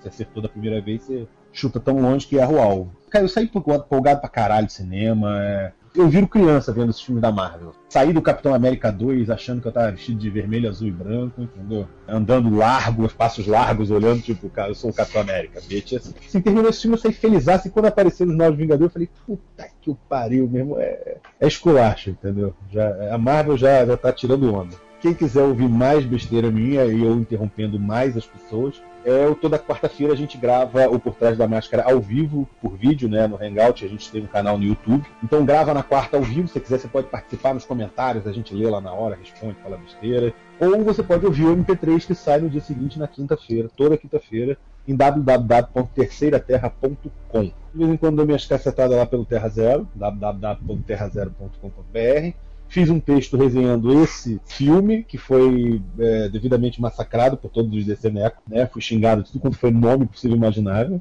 E de vez em quando participo dos podcasts dele lá, normalmente babando o ovo do Grant Morrison ou, algo que o valha. E é isso, você me encontra na internet com tudo Márcio Fiorito. Twitter, Instagram, Facebook, é tudo hashtag. Hashtag não, arroba. Divertido. Arroba não, né? São, são várias arrobas. Eu ia fazer essa piada, mas desisti. Depois, eu é que pego a porra da fama. Ah, ele não é o infame, o senhor infame? Tem que tomar também de vez em quando. É borra. Senhor infame, olha o, o, o, Senhor o infame, não é nome. heróico. As Aventuras do Senhor Infame. Vou querer direitos registrados sobre o nome. Ah, a gente pode fazer uma coisa em conjunto aí, lançar um projeto do Catarse, viu? Pois então, a gente vai encerrando esse podcast. Só queria dizer que eu sempre referi ao primeiro filme dos Vingadores como um orgasmo nerd, porque era aquela coisa fantástica e maravilhosa. Então, esse filme, pra mim, ele é meio. É um bom amasso. Não chega finalmente, mas dá pro gasto. Mesma noite, o segundo nunca é da mesma intensidade do primeiro, né? Precisava de um descanso depois, assim, né? Não? Foi muito ruim assim mesmo? então tá, né? Eu fiquei calado só pra ele fazer essa pergunta, foi muito ruim. Fazer igual o Kiko, né? Não deu. Pois espero que vocês tenham gostado. É, entre em contato lá com contato.areva.com, Facebook barra Areva, Twitter arroba Areva, tudo é o Areva nesse mundo ninguém entende o que é o Areva, mas é o Areva. E bom final de semana pra vocês e nos vemos daqui a uma semana ou não, quem sabe. E o Areva!